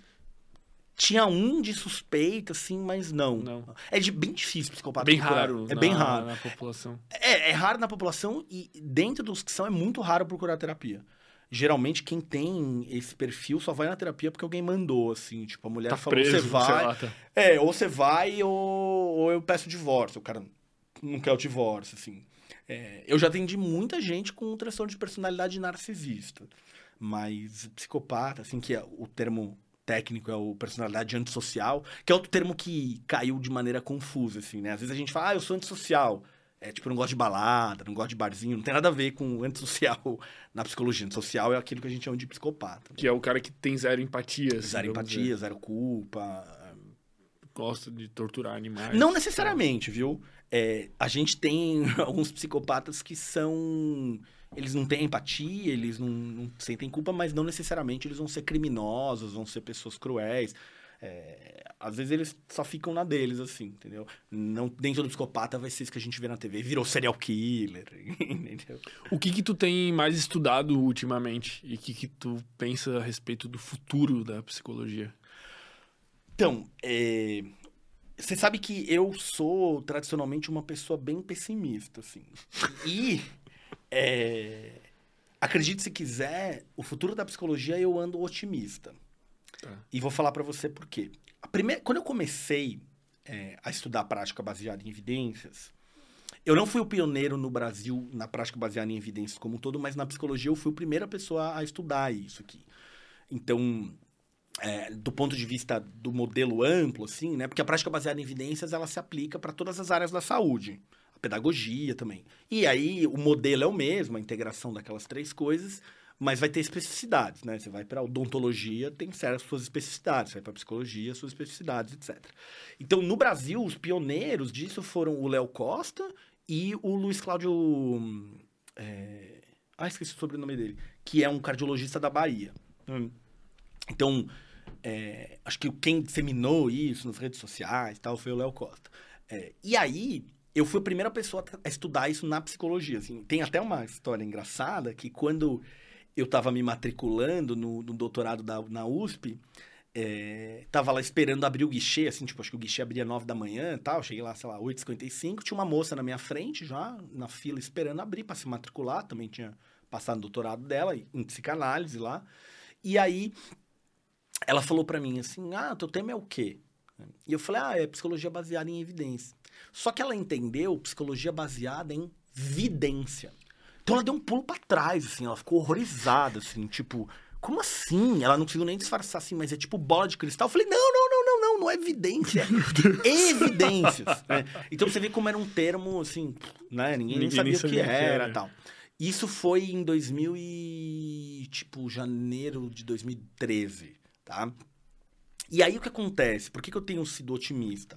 É, Eu tenho uma plataforma de cursos online que chama Clube de Excelência em Psicologia Baseada em Evidências. E, tipo, 95% dos assinantes são estudantes de graduação. É, nos últimos três anos, também, na, né, é, eu dei dezenas de palestras de- introdutórias à psicologia baseada em evidências, que, ou todas, ou quase todas, que foram organizadas, mobilizadas por estudantes de graduação. Tipo, ó, vai ter uma semana de psicologia, você dá uma palestra lá, pode ser online e tal, não sei o que, porque é longe, né? Então, assim, o pessoal mais jovem tá, tá vindo em peso com a prática baseada em evidências, assim. E, eu, e por isso eu sou otimista, assim. Então, eu acho que a gente pode ter aí nas próximas décadas uma mudança grande de paradigma na psicologia. assim. A mudança teria que ser também na questão do currículo das universidades, no caso. É. O que eu digo, Fermento, é que essa minha plataforma, o Clube de Excelência em Psicologia Baseada em Evidências, ela seria totalmente irrelevante se a graduação e a pós-graduação fizessem a sua parte. Mas elas não fazem, tá? É, Então, é- é- cara, tem umas coisas, assim, que são muito loucas, assim, né? Então, quando eu montei esse, essa plataforma, eu montei pensando assim, eu vou ensinar tudo que eu gostaria de ter sido ensinado ao longo da minha história. Cara, graduação, especialização, mestrado, doutorado, blá, blá, blá, blá. E aí, eu tava escrevendo hoje no aeroporto, enquanto eu tava esperando meu avião para vir para cá, eu tô escrevendo um capítulo de livro que conta um pouco essa história da plataforma e tal. E aí eu fui acessar o PDF do meu histórico escolar da graduação. Por quê? Eu queria ver quantas horas foram dedicadas para cada coisa. E aí eu tava analisando meu histórico escolar. Cara, eu não pegava ele, sei lá desde quando, né? O histórico escolar da graduação. E aí eu fiz uma graduação integral em psicologia em São Paulo. Foram, é, acho que 3.445 horas de formação. Sabe quantas horas dedicadas a isso tudo que a gente está falando aqui hoje? Zero. Nada sobre pesquisa clínica, sobre ciência, pseudociência. Nada, cara. Nada. Entende? Então, quando eu vejo a galera lá do primeiro ano, do segundo ano, do terceiro ano, do quarto ano da graduação, é, indo assistir esses cursos, eu fico muito feliz. Porque eu falo, cara, é, é esse pessoal que vai fazer a diferença. Porque o que, que vai acontecer? Esses caras, essas moças, daqui a pouco, eles estão dando as palestras. Eles estão publicando textos, eles estão dando aula, eles estão tendo seus alunos, eles estão criando seus produtos digitais, é, talvez a concorrência a mim, e maravilha, entende? Isso, isso me lembrou quando a, Fernanda Landeiro veio aqui ah. e ela contou que ela viajou para Oxford para estudar neurociência e tal. E aí, quando ela, ela foi conversar com um dos professores lá sobre o currículo do curso, né? Daí ela começou a perguntar, tá, mas onde é que tá isso aqui, né? Isso aqui. Daí o cara falava, ah, tá aqui. Assim, mas como assim tá aqui? É, isso aqui é uma matéria, isso aqui é a nossa graduação. Então, daí ela ficou lá discutindo é. com o cara. A graduação inteira de psicologia era dada em uma matéria que é. se chamava História da Psicologia, é, velho. E o resto tudo era a neuropsicologia. É. Então, quando eu olhei meu é histórico, cara, eu peguei. isso é insano. Eu acho que eu tive 17 ou 19 matérias em psicanálise. cara, isso é insano, velho. Insano. Isso, isso vai demorar muito para mudar. Isso vai.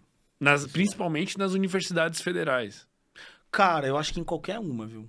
Mas eu acho que nas. Porque vai ser uma oportunidade de mercado, acho, para as faculdades privadas, se elas tiverem autorização para é, fazer. Porque é. a hora que surgiu, me falou: nosso foco é prática é. baseada em evidência. Nossa grade curricular é essa, tá aprovado pelo MEC, tá maneiro, neurociência. Eu acho que. Ah. Porque eu vejo muito de, de, de, do pessoal que, que, que acompanha aqui o podcast. Tem muita pessoa que tem interesse também em, em cursar psicologia e manda superchat, manda pergunta no direct, no direct dos convidados, perguntando: cara, vale a pena fazer facu? Onde que eu faço? Qual que é o curso? Ah. Cara, não tem. Eu acho que se surgir uma com esse foco, com um conteúdo de qualidade, velho. Ah. Agora, eu, eu, eu concordo com você, mas a minha dúvida, sabe qual é?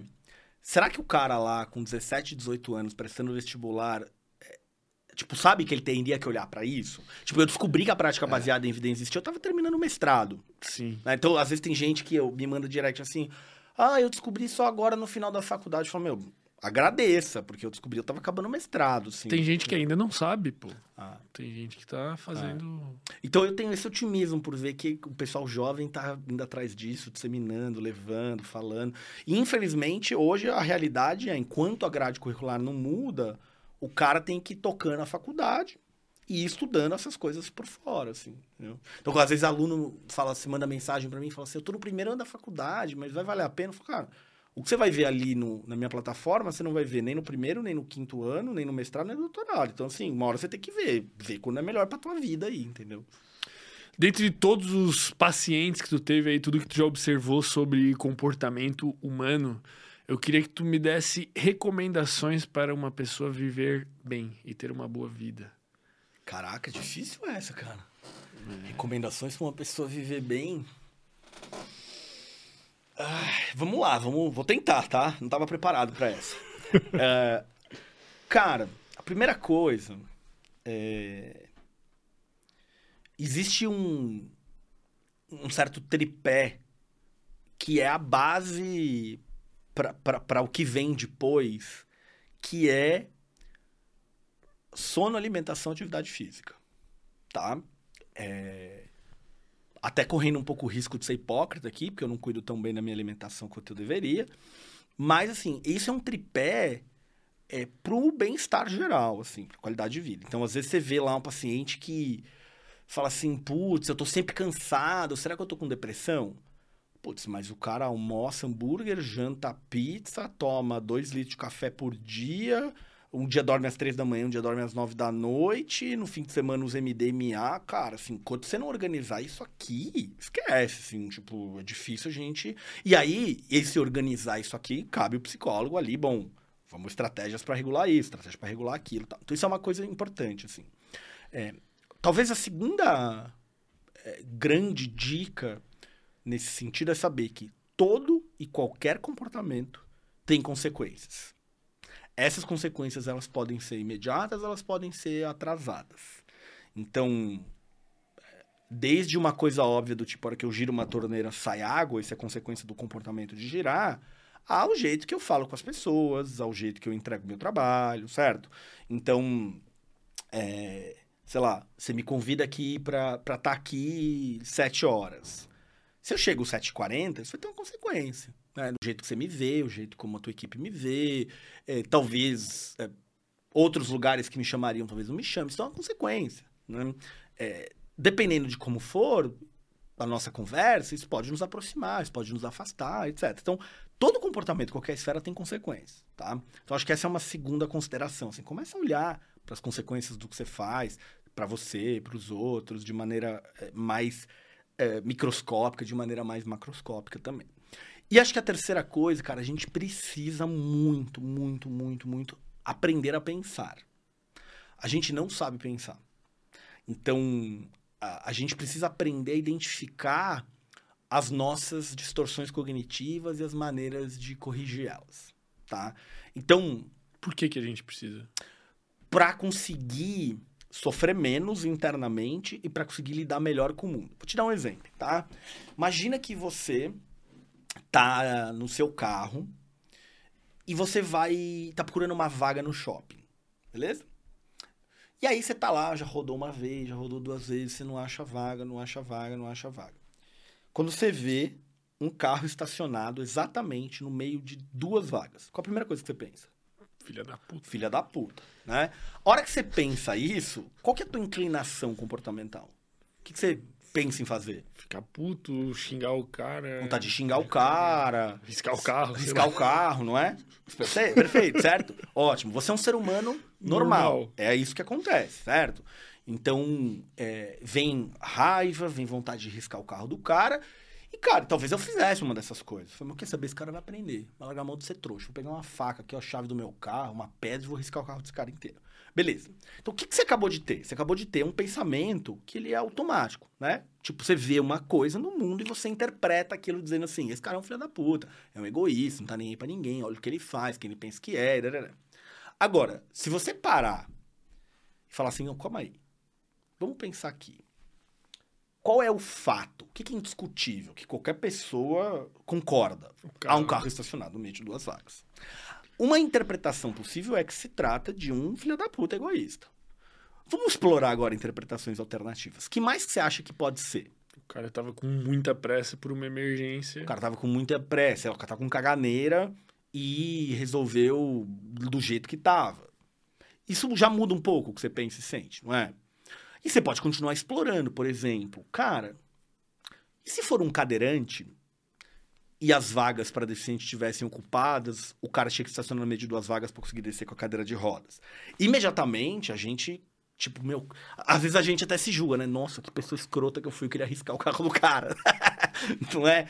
Muda o cenário, tá? Ou se a gente conseguisse, sei lá, vou inventar aqui, acesso às filmagens e Todos os carros já estavam estacionados de um jeito. Errado. Errado. Ele, ele, só seguiu a linha que era uma vaga, só que depois que os outros foram saindo, pareceu que só ele estava errado.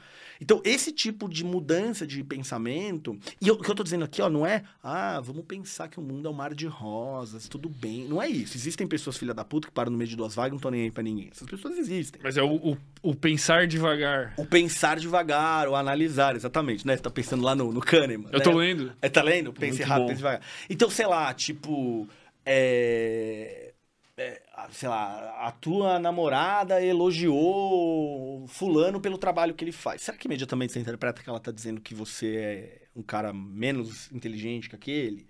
Talvez sim, né? E aí, de repente, você tá tratando ela mal por uma coisa que você interpretou que ela nem sabe que você interpretou. Então a gente precisa aprender a pensar, assim. Então acho que as dicas, né? A primeira, cuidar de sono, alimentação e exercício físico. A segunda, olhar para as consequências dos nossos comportamentos, saber que eles afetam o tempo todo nós mesmos e os outros, aprender a pensar dessa maneira mais racional, é, se comunicar melhor, desenvolver habilidades sociais, né? E eu acho que as outras duas aqui de consequências e, e pensamentos são quase que pré-requisito para essa, assim. Tu acha que com essas coisas a pessoa vai ser feliz? Não digo feliz, eu vou dizer que ela vai viver melhor. que, que é, qual é a diferença?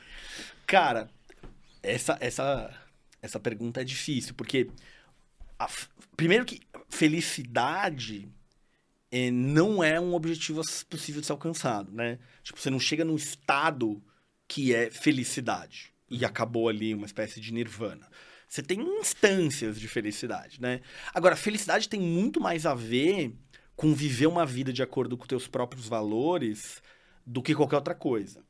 Né? Então, por exemplo, talvez você já tenha ouvido falar assim, nossa, fulano é bilionário, admirado pelo mundo inteiro, sai com a mulher que quiser, tem tudo, né, né, e o cara tem depressão e se matou.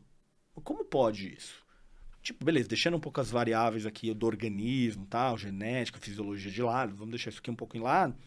Talvez a gente tenha aqui uma pessoa que não era feliz, né? Ninguém se mata quando tá feliz. Assim, ah, minha vida tá ótima, deu, vou me matar. Isso não existe, né? é, bom, a questão é, o que, que isso tem a ver com propósito, com valores? Então, felicidade tem muito a ver com equilíbrio entre diversas coisas. Então, eu ter satisfação no meu trabalho, eu ter satisfação nas minhas relações sociais, eu ter satisfação na minha vida amorosa. Né? Então, talvez para uma pessoa ser feliz tenha a ver com ter filhos. Talvez ter filhos para outra pessoa é sinônimo de infelicidade. Né? Tipo, pelo amor de Deus, a última coisa que eu quero na minha vida. Assim, né? é, para algumas pessoas, talvez é, você está aqui trabalhando, eu estou aqui trabalhando quase 10 da noite talvez nós dois estejamos comprometidos com nossos valores. Para outra pessoa, isso é sinônimo de loucura. Como assim? Trabalhando 10 da noite, para com isso, né? Então, a felicidade tem muito a ver com viver essa vida de acordo com os próprios valores, entende? É, então, eu diria que a pessoa que tem essas habilidades de é, pensar melhor, analisar consequências, habilidades de comunicação, etc., ela vive melhor. Não necessariamente ela vai ser feliz. Existe propósito? Existe, claro. Não é inato, ninguém nasce com propósito. O que, que é propósito? Cara, propósito é aquilo que dá motivo para você fazer as coisas, para você viver, né? Então, é, qual é o teu propósito? Né? Talvez seja um propósito tipo, cara, eu quero conhecer o mundo, assim, quero viajar o mundo, ver lugares, culturas diferentes. É, talvez possa ser uma coisa mais hedonista, pode ser uma coisa mais de é, contribuir com o mundo. Tipo, eu quero deixar um legado. Mas quando tu diz propósito, não remete a algo mais místico, assim? Pra mas... mim, não. Pra mim, zero. Zero. Eu, eu penso assim, né? Que o, que o propósito, ele é... Um, um, uma maneira de satisfazer os nossos valores mais. In... a sensação de estar tendo uma vida que satisfaz os nossos valores, os nossos engramas de memórias da infância, assim, que são, são mais internos, né? Vamos dizer assim, tipo, os valores que tu adquiriu quando tu era novo, eles ficam é, consolidados de alguma forma, mais firme dentro da gente. Tipo, é, o no, a, nossa, a nossa primeira infância e segunda infância, eles são muito determinantes nos nossos traços de personalidade e o jeito que a gente vai viver. Eu sempre acredito que propósito é quando a gente tem a sensação de que na nossa vida a gente está satisfazendo e ganhando recompensas que foram atribuídas naquela época. Vou te dar um exemplo. Tipo, a minha mãe, ela é filósofa, poeta, e meu pai é... Ele foi atleta profissional, jogador de vôlei. Então eu tenho a sensação que hoje na minha vida eu estou satisfazendo de alguma forma valores que foram passados para mim naquela época, que é essa questão de ser questionador, conversar, ter senso crítico. Cara, eu escuto minha mãe discutindo psicologia com, com, a, com a minha irmã e com as amigas dela desde muito novo. Então o discutir é algo que tem valor para mim e eu tenho a percepção hoje de que eu tô suprindo aquilo. Ao mesmo tempo que a prática de esporte, ter um estilo de vida saudável, se correlaciona com o meu pai e valores que ele passou para mim. Vamos perfeito, dizer assim. Perfeito. Eu fui moldado e hoje eu satisfaço esse molde, então eu tenho a sensação de propósito. Entendi, entendi. Eu, eu concordo com você quase 100%. Tá. Tem um elementozinho que eu discordo que Deus, é. brincadeira. que eu discordo. Esse é o twist do episódio. é, é, é, que é o, a parte de, de infância que você falou. Então, talvez tá. no seu caso. E aí, de novo, né? Essa coisa do propósito é muito caso a caso. No seu caso, aqueles valores que você desenvolveu na infância. Não precisa, não. É, se mantiveram estáveis até hoje, percebe? Tá. Então você tá dizendo assim, ó. Tipo, seguir uma. É, eles, eles não tiveram grandes transformações. Agora, se eu te falar dos meus valores, eles mudaram completamente. Né? Então, sei lá, até os 17 anos, o que eu mais queria na vida era ser um rockstar. Uhum. E, e, tipo, sério, assim, né? Eu tenho dois CDs gravados com banda, fiz shows. Então, tipo, eu cheguei, assim, eu tava nessa direção, assim. E, tipo, hoje a última coisa que eu quero é ficar dormindo cada noite num lugar diferente, longe da minha família. Não quero. Meu valor mudou. né? Eu nunca quis ter filhos. Ma- Mas de alguma maneira isso ainda assim não se conecta com, com alguma coisa lá. Eu sempre. Todas as vezes que eu parei pra analisar. Assim, Talvez sim, né? É. Tipo, al- algum valor, porque vamos supor, pô, não necessariamente eu seria um youtuber podcaster. P- pudesse ser que eu manifestasse outros valores correlacionados. Meu Deus, eu tô virando um pseudocientista. Não, não, não, não, não, não, não, não, acho. Eu acho que você tá arriscando interpretações. Isso é super honesto de fazer, né? Tal, talvez desse pra gente falar assim, Jean, mas será que não tem semelhança entre ser um rockstar e o que você faz hoje, que você viaja pelo Brasil? Talvez sim, mas, por exemplo, é, eu não queria ter filho de jeito nenhum. Assim, é, isso sempre foi uma questão na minha vida, assim. E, é, se a minha esposa estiver me vendo agora, é, eu fui com- meio convencido, quase na marra, ter filho. E hoje os meus dois filhos são as coisas mais importantes da minha vida. Entende? Tipo assim, é, eu, eu para mim, assim, eu sacrificaria qualquer outra coisa da minha vida em nome dos meus filhos, em nome de uma boa paternidade, assim. Isso é um valor que mudou. E aí o que acontece? É, eu acho que a ideia de, de propósito tem, tem muito a ver com o que você falou, assim, né? Eu tô satisfazendo esses meus valores de ser um bom pai, de ser um bom profissional, de, de disseminar a psicologia baseada em evidência. Então, é, geralmente a, a gente precisa ter isso em várias esferas para falar de felicidade. Então, por exemplo, se eu for falar da minha vida, né? Eu tô satisfazendo é, esse propósito, esse valor de ser um bom pai? 100% das vezes? Não. Às vezes eu fico de saco cheio do meu filho, óbvio. Às vezes eu perco a paciência com a minha filha, óbvio, né? Mas eu tô sempre mirando ali em ser o melhor pai possível. Eu satisfaço o valor da minha vida profissional, que é disseminar a psicologia baseada em evidências pelo Brasil. Pô, tá legal, tô satisfazendo. Eu dedico algumas horas da minha semana pra tocar guitarra, que é meu hobby número um. Nananã. E essa variação é importante. Talvez se eu só ser pai, eu vou ser infeliz. Talvez se eu só trabalhar fazendo o que eu gosto, eu vou ser infeliz. Talvez se eu passar o dia inteiro tocando guitarra e ignorar meus filhos e meu trabalho, eu vou ser infeliz. Ainda que eu tivesse dinheiro infinito, entendeu? Ainda que eu ganhei 200 milhões na loteria, eu não preciso ganhar dinheiro trabalhando. Então, acho que tem muito a ver com a, a satisfação desses é, valores no dia a dia. Então, eu basicamente concordo com 100% do que você disse, tirando a ideia de que tá na infância. Necessariamente tá talvez tenha, isso possa se transformar. No seu caso, talvez eles tenham ficado estáveis. No meu caso, talvez nem tanto, entendeu? Gostei, gostei. Vamos às perguntas da nossa queridíssima audiência aqui. Antes de eu fazer mais perguntas filosóficas, né? A gente também não pode estragar nosso ciclo circadiano eternamente aqui, cara. Por enquanto, hein? Novidades em breve, hein? Daqui a pouco aqui a gente vai se mudar Ah, e aí a gente vai ter possibilidade de fazer em outros horários aqui Ah, o negócio. Poder começar mais cedo, tirar o domingão, fazer sem groselha de 9 horas, Ah. assim. A gente já fez. O mais longo até hoje foi de 6 horas e meia. Foi Cara. com o Lutz, uau. que é outro podcaster aí. Nós passamos por todas as esferas da humanidade aqui. Uau. Vai ter no episódio. Mas eu não. Não é parâmetro, assim, eu não digo que. Não é pra, pra mim não é parâmetro de qualidade a, a duração, né? Talvez pras mulheres seja. Mas é legal que é solto, assim, né? Tipo, você vai. Tem assunto, fala. Não tem assunto, chega. Né? É isso. É isso. Não, ter, ter tem, velho. Só que ho- hoje aqui tá ciclo circadiano mesmo. Ainda tem que ler 10 páginas do livro. O Gabriel tem que correr, que não fez exercício físico Vai ainda hoje. ainda, Gabriel? E ele é obrigado, porque se ele falhar no desafio, eu vou matar ele, Ah, velho. Todo não mundo vai pode. matar ele também, pô. É, o Sandro Soares Jardim mandou aqui pra gente. Pergunta pro Jean como funciona a PBE quando não se está tratando diagnósticos. Acho que num caso mais. Paciente Perfeito. não tem nada. paciente não tem diagnósticos, tá claro. É, Essa é uma dúvida bem comum, assim, e muitos dos ataques que a prática baseada em evidências recebeu é como se ela só soubesse lidar com diagnósticos. Isso não é verdade.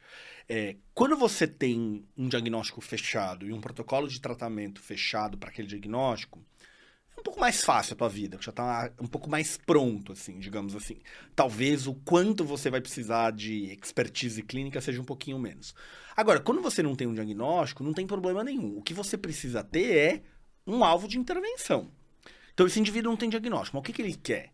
Ah, ele quer se relacionar melhor com as pessoas. E, e no final das contas, ele sempre vai estar ali por algum motivo, senão Por ele não teria motivo. contratado um Exato. psicólogo. Exato. Né? Então ele quer se relacionar melhor com as pessoas, tá? Eu preciso identificar, mapear como ele se relaciona com as pessoas. O que, que ele está chamando de se relacionar bem? O que, que ele está chamando de se relacionar mal? Ele quer se relacionar com as pessoas de uma maneira diferente, por quê? Para chegar ao quê? Como ele faz? Qual repertório ele tem? Qual repertório ele não tem?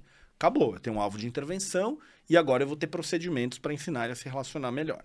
Ah, ele quer autoconhecimento. Ele só quer se conhecer melhor. Legal, então a gente vai ter que olhar para consequências do comportamento dele, como isso afeta ele, como que você costuma interpretar o mundo, como que é o padrão de pensamento, o que, que você pensa sobre isso, o que, que você pensa sobre aquilo, quais estão seus valores, é, dentro de cada um dos seus valores, a gente tem instrumentos para isso, tá? O quanto que você está se comportando de acordo com seus valores. Então, por exemplo, saúde é um valor muito importante para mim, tipo, de 0 a 10 é 10. Mas como que é teu comportamento em direção? Você fala, ah, é nota 3. Por que, que é nota 3? Ah, porque eu como Coca-Cola todo dia, no final de semana eu sempre como um torresminho com pelo no boteco, né? Eu como fritura de assim dia não. Não treino. Né? Não treino, eu durmo cada hora num lugar e eu cheiro cocaína. Bom, então vamos aqui, né? Você quer ir de 3 para 5, de 5 para 7? Então, beleza, como é que eu paro para de cheirar cocaína? Como é que eu me alimento melhor? Então, eu preciso ter alvos claros, isso. Às vezes o paciente ele nem tem o alvo, tá? Ele chega falando assim, cara, tô mal. Tá mal por quê? Não sei por quê. E aí você vai precisar destrinchar isso até identificando esses alvos. Então é perfeitamente possível fazer prática baseada em evidência sem um diagnóstico. Isso não é uma limitação, não. Porra, cara, tu parece ser muito bom atendendo. Obrigado. Não tem como saber, né? Só tem como saber quem é paciente, mas pela quantidade de ferramentas e de conhecimento e o jeito que tu explica, pelo amor de Deus. O demônio quântico do metaverso, que tava exaltado no chat aqui. Esse é o nome dele, o demônio quântico do metaverso? Exato. É, ele mandou aqui: esqueça a psicanálise, Jean.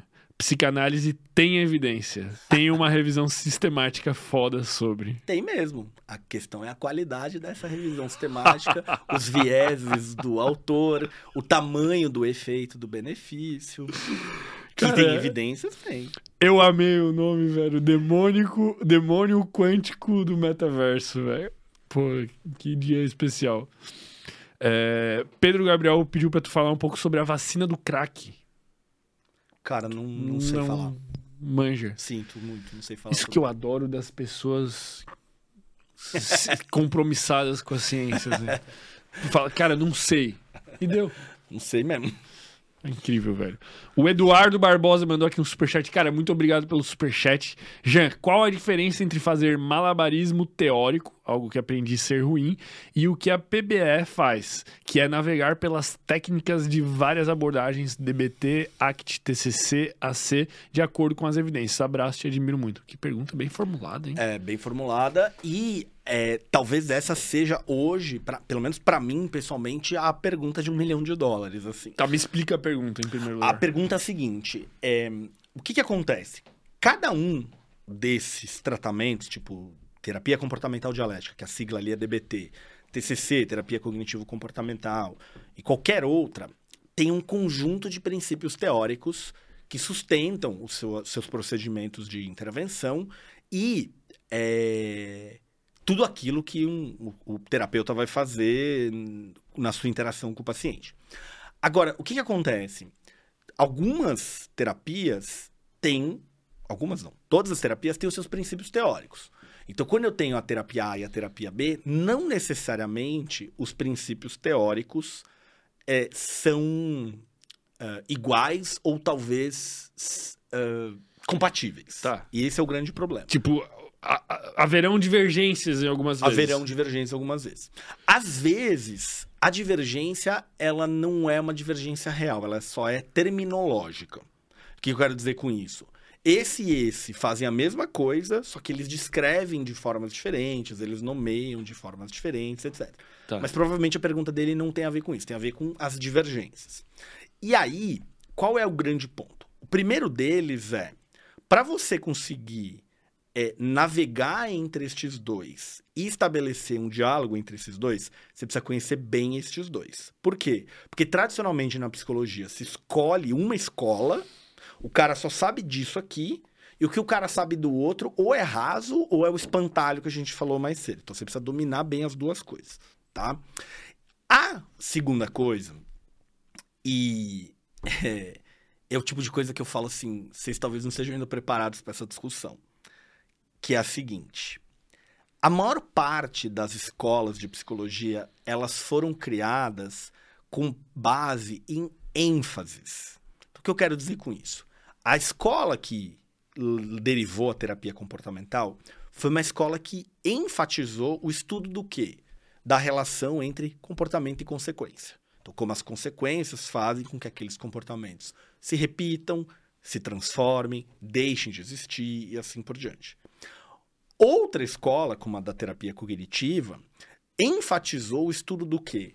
Das crenças, das distorções cognitivas, dos pensamentos. É como se, se uma fosse uma visão mais externa, tipo, o que aconteceu, e a outra tá vendo, tipo, o que, que tá acontecendo ali dentro. Exato. Esses, esses exato. Só que nenhuma das duas é, descartou a outra parte. Ela entende?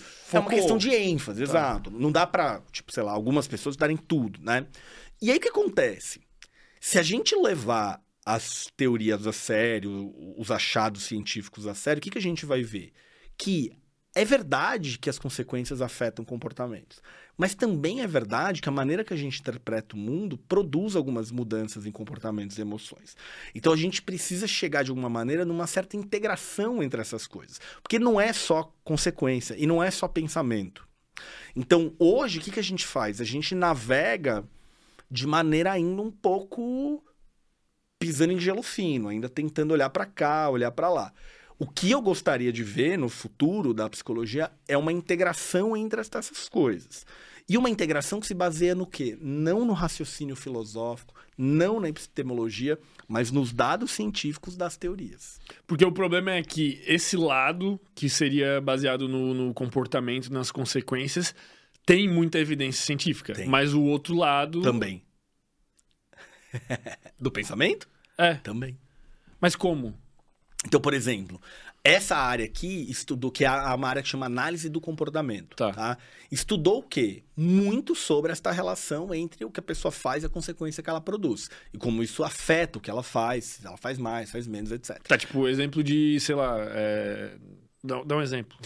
Por exemplo, um, eu, o meu filho fala para mim assim: posso comer chocolate? Tá. Eu falo, não, não pode, você já comeu doce demais hoje. Ah, mas deixa, só mais um chocolate. Não, não, não. E ele pede 50 vezes e enche o saco e grita: fala, ah, tá bom, come a porra de chocolate, não enche o saco. Tá. O que, que acontece? Que ele acabou de aprender que insistir leva ao que Isso. ele quer. É, falar mais alto, ele consegue o que são, ele quer. São os, os reforços os comportamentais, reforços. assim, vamos dizer. Exatamente, tá. exatamente. Mas a gente viu, então, isso aqui está amplamente estudado com um animal de laboratório, com um ser humano, no contexto de pesquisa básica, pesquisa clínica, está amplamente documentado, evidências robustas sobrando. E a gente viu também aqui do outro lado, no exemplo do cara que estacionou no meio de duas vagas, que a maneira que você interpreta um fenômeno altera o que você faz, o que você pensa, o que você quer fazer. Oh, desculpa, altera o que você pensa, altera o que você sente, altera o que você pensa em fazer. Te, te altera, inclusive, biologicamente. Fisiologicamente. Fisiologicamente. Né? Tipo, meu coração acelera e eu tenho inclinação de pegar o, a pedra e riscar o carro do cara e julgar ele como um filho da puta.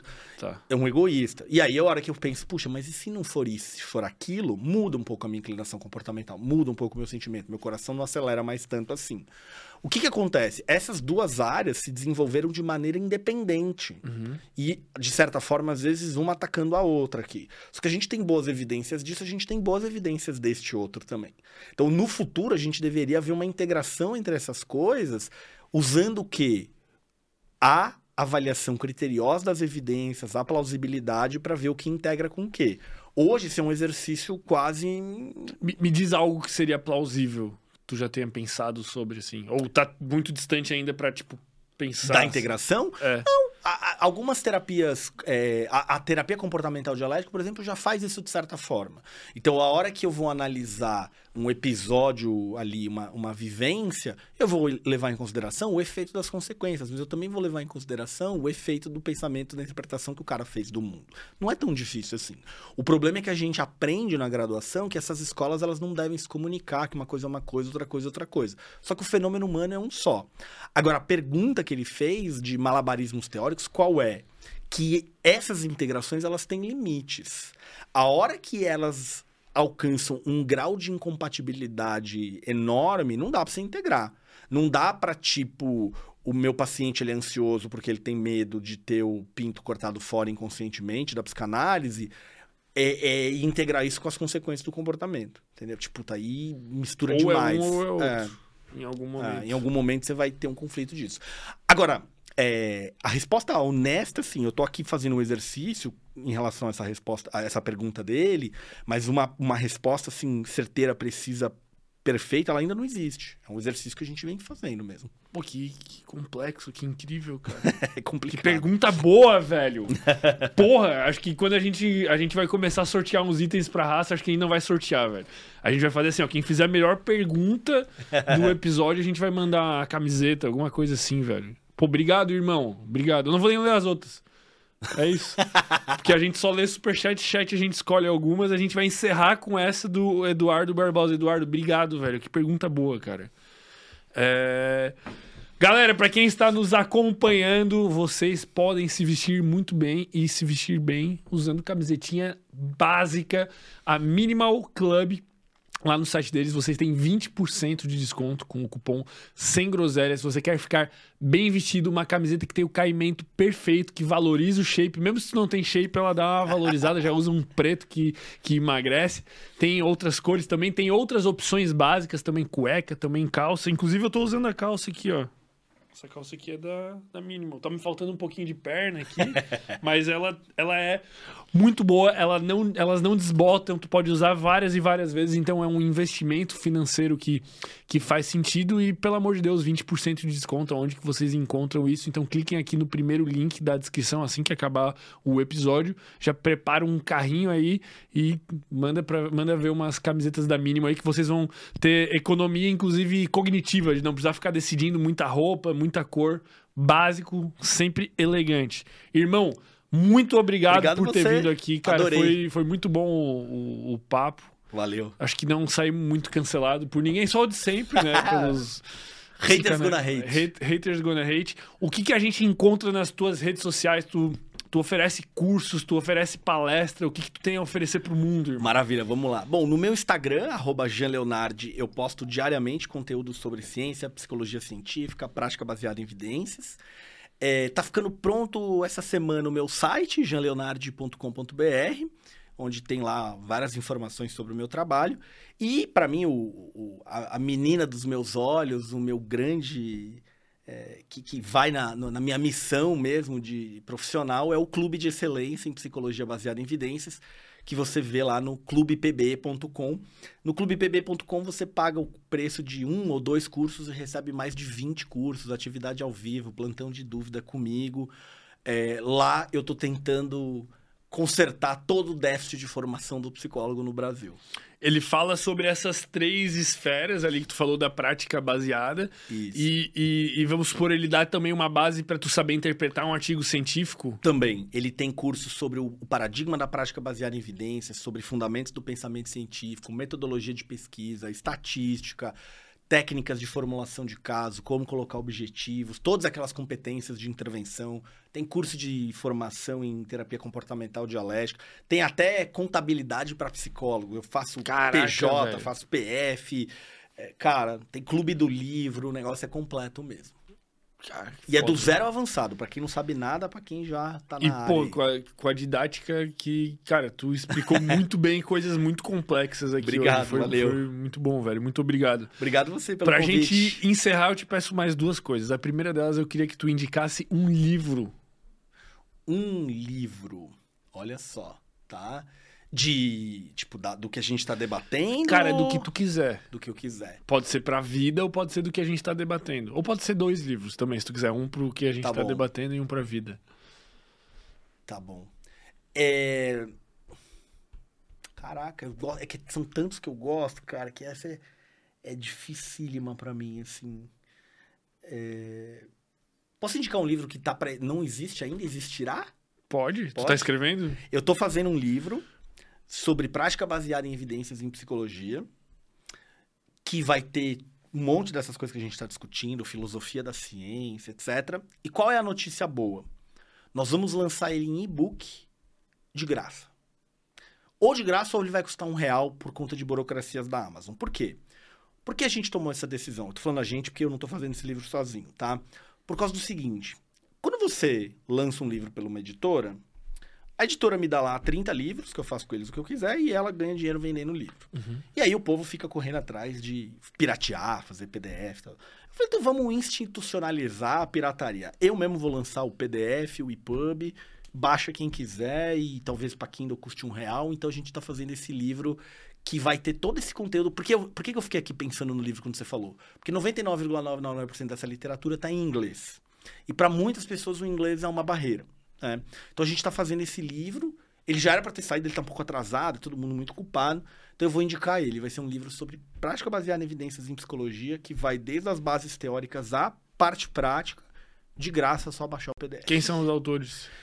Eu, Jean Luiz Leonardi, é, Ramiro Catelan, Dan Josuá e Thiago Máximo. Outros loucos da PBE. Todo louco da, da PBE, alguns deles envolvidos com a Associação Brasileira de Psicologia Baseada em Evidências, que eu sou presidente atualmente. Caraca, eu nem sabia, velho.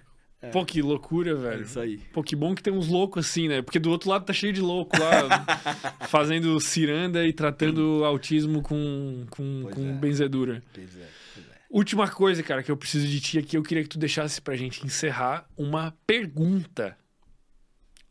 Uma pergunta pra gente refletir, talvez, pra audiência ficar pensando à noite antes de dormir. Eu vou deixar uma pergunta para todo mundo que for da área da psicologia que estiver assistindo a gente, que é: quando você vai no médico, você espera que ele te ofereça o melhor tratamento disponível. Quando você vai num fisioterapeuta, você espera que ele te ofereça o melhor tratamento disponível. Por que com a psicologia deveria ser diferente? Saúde.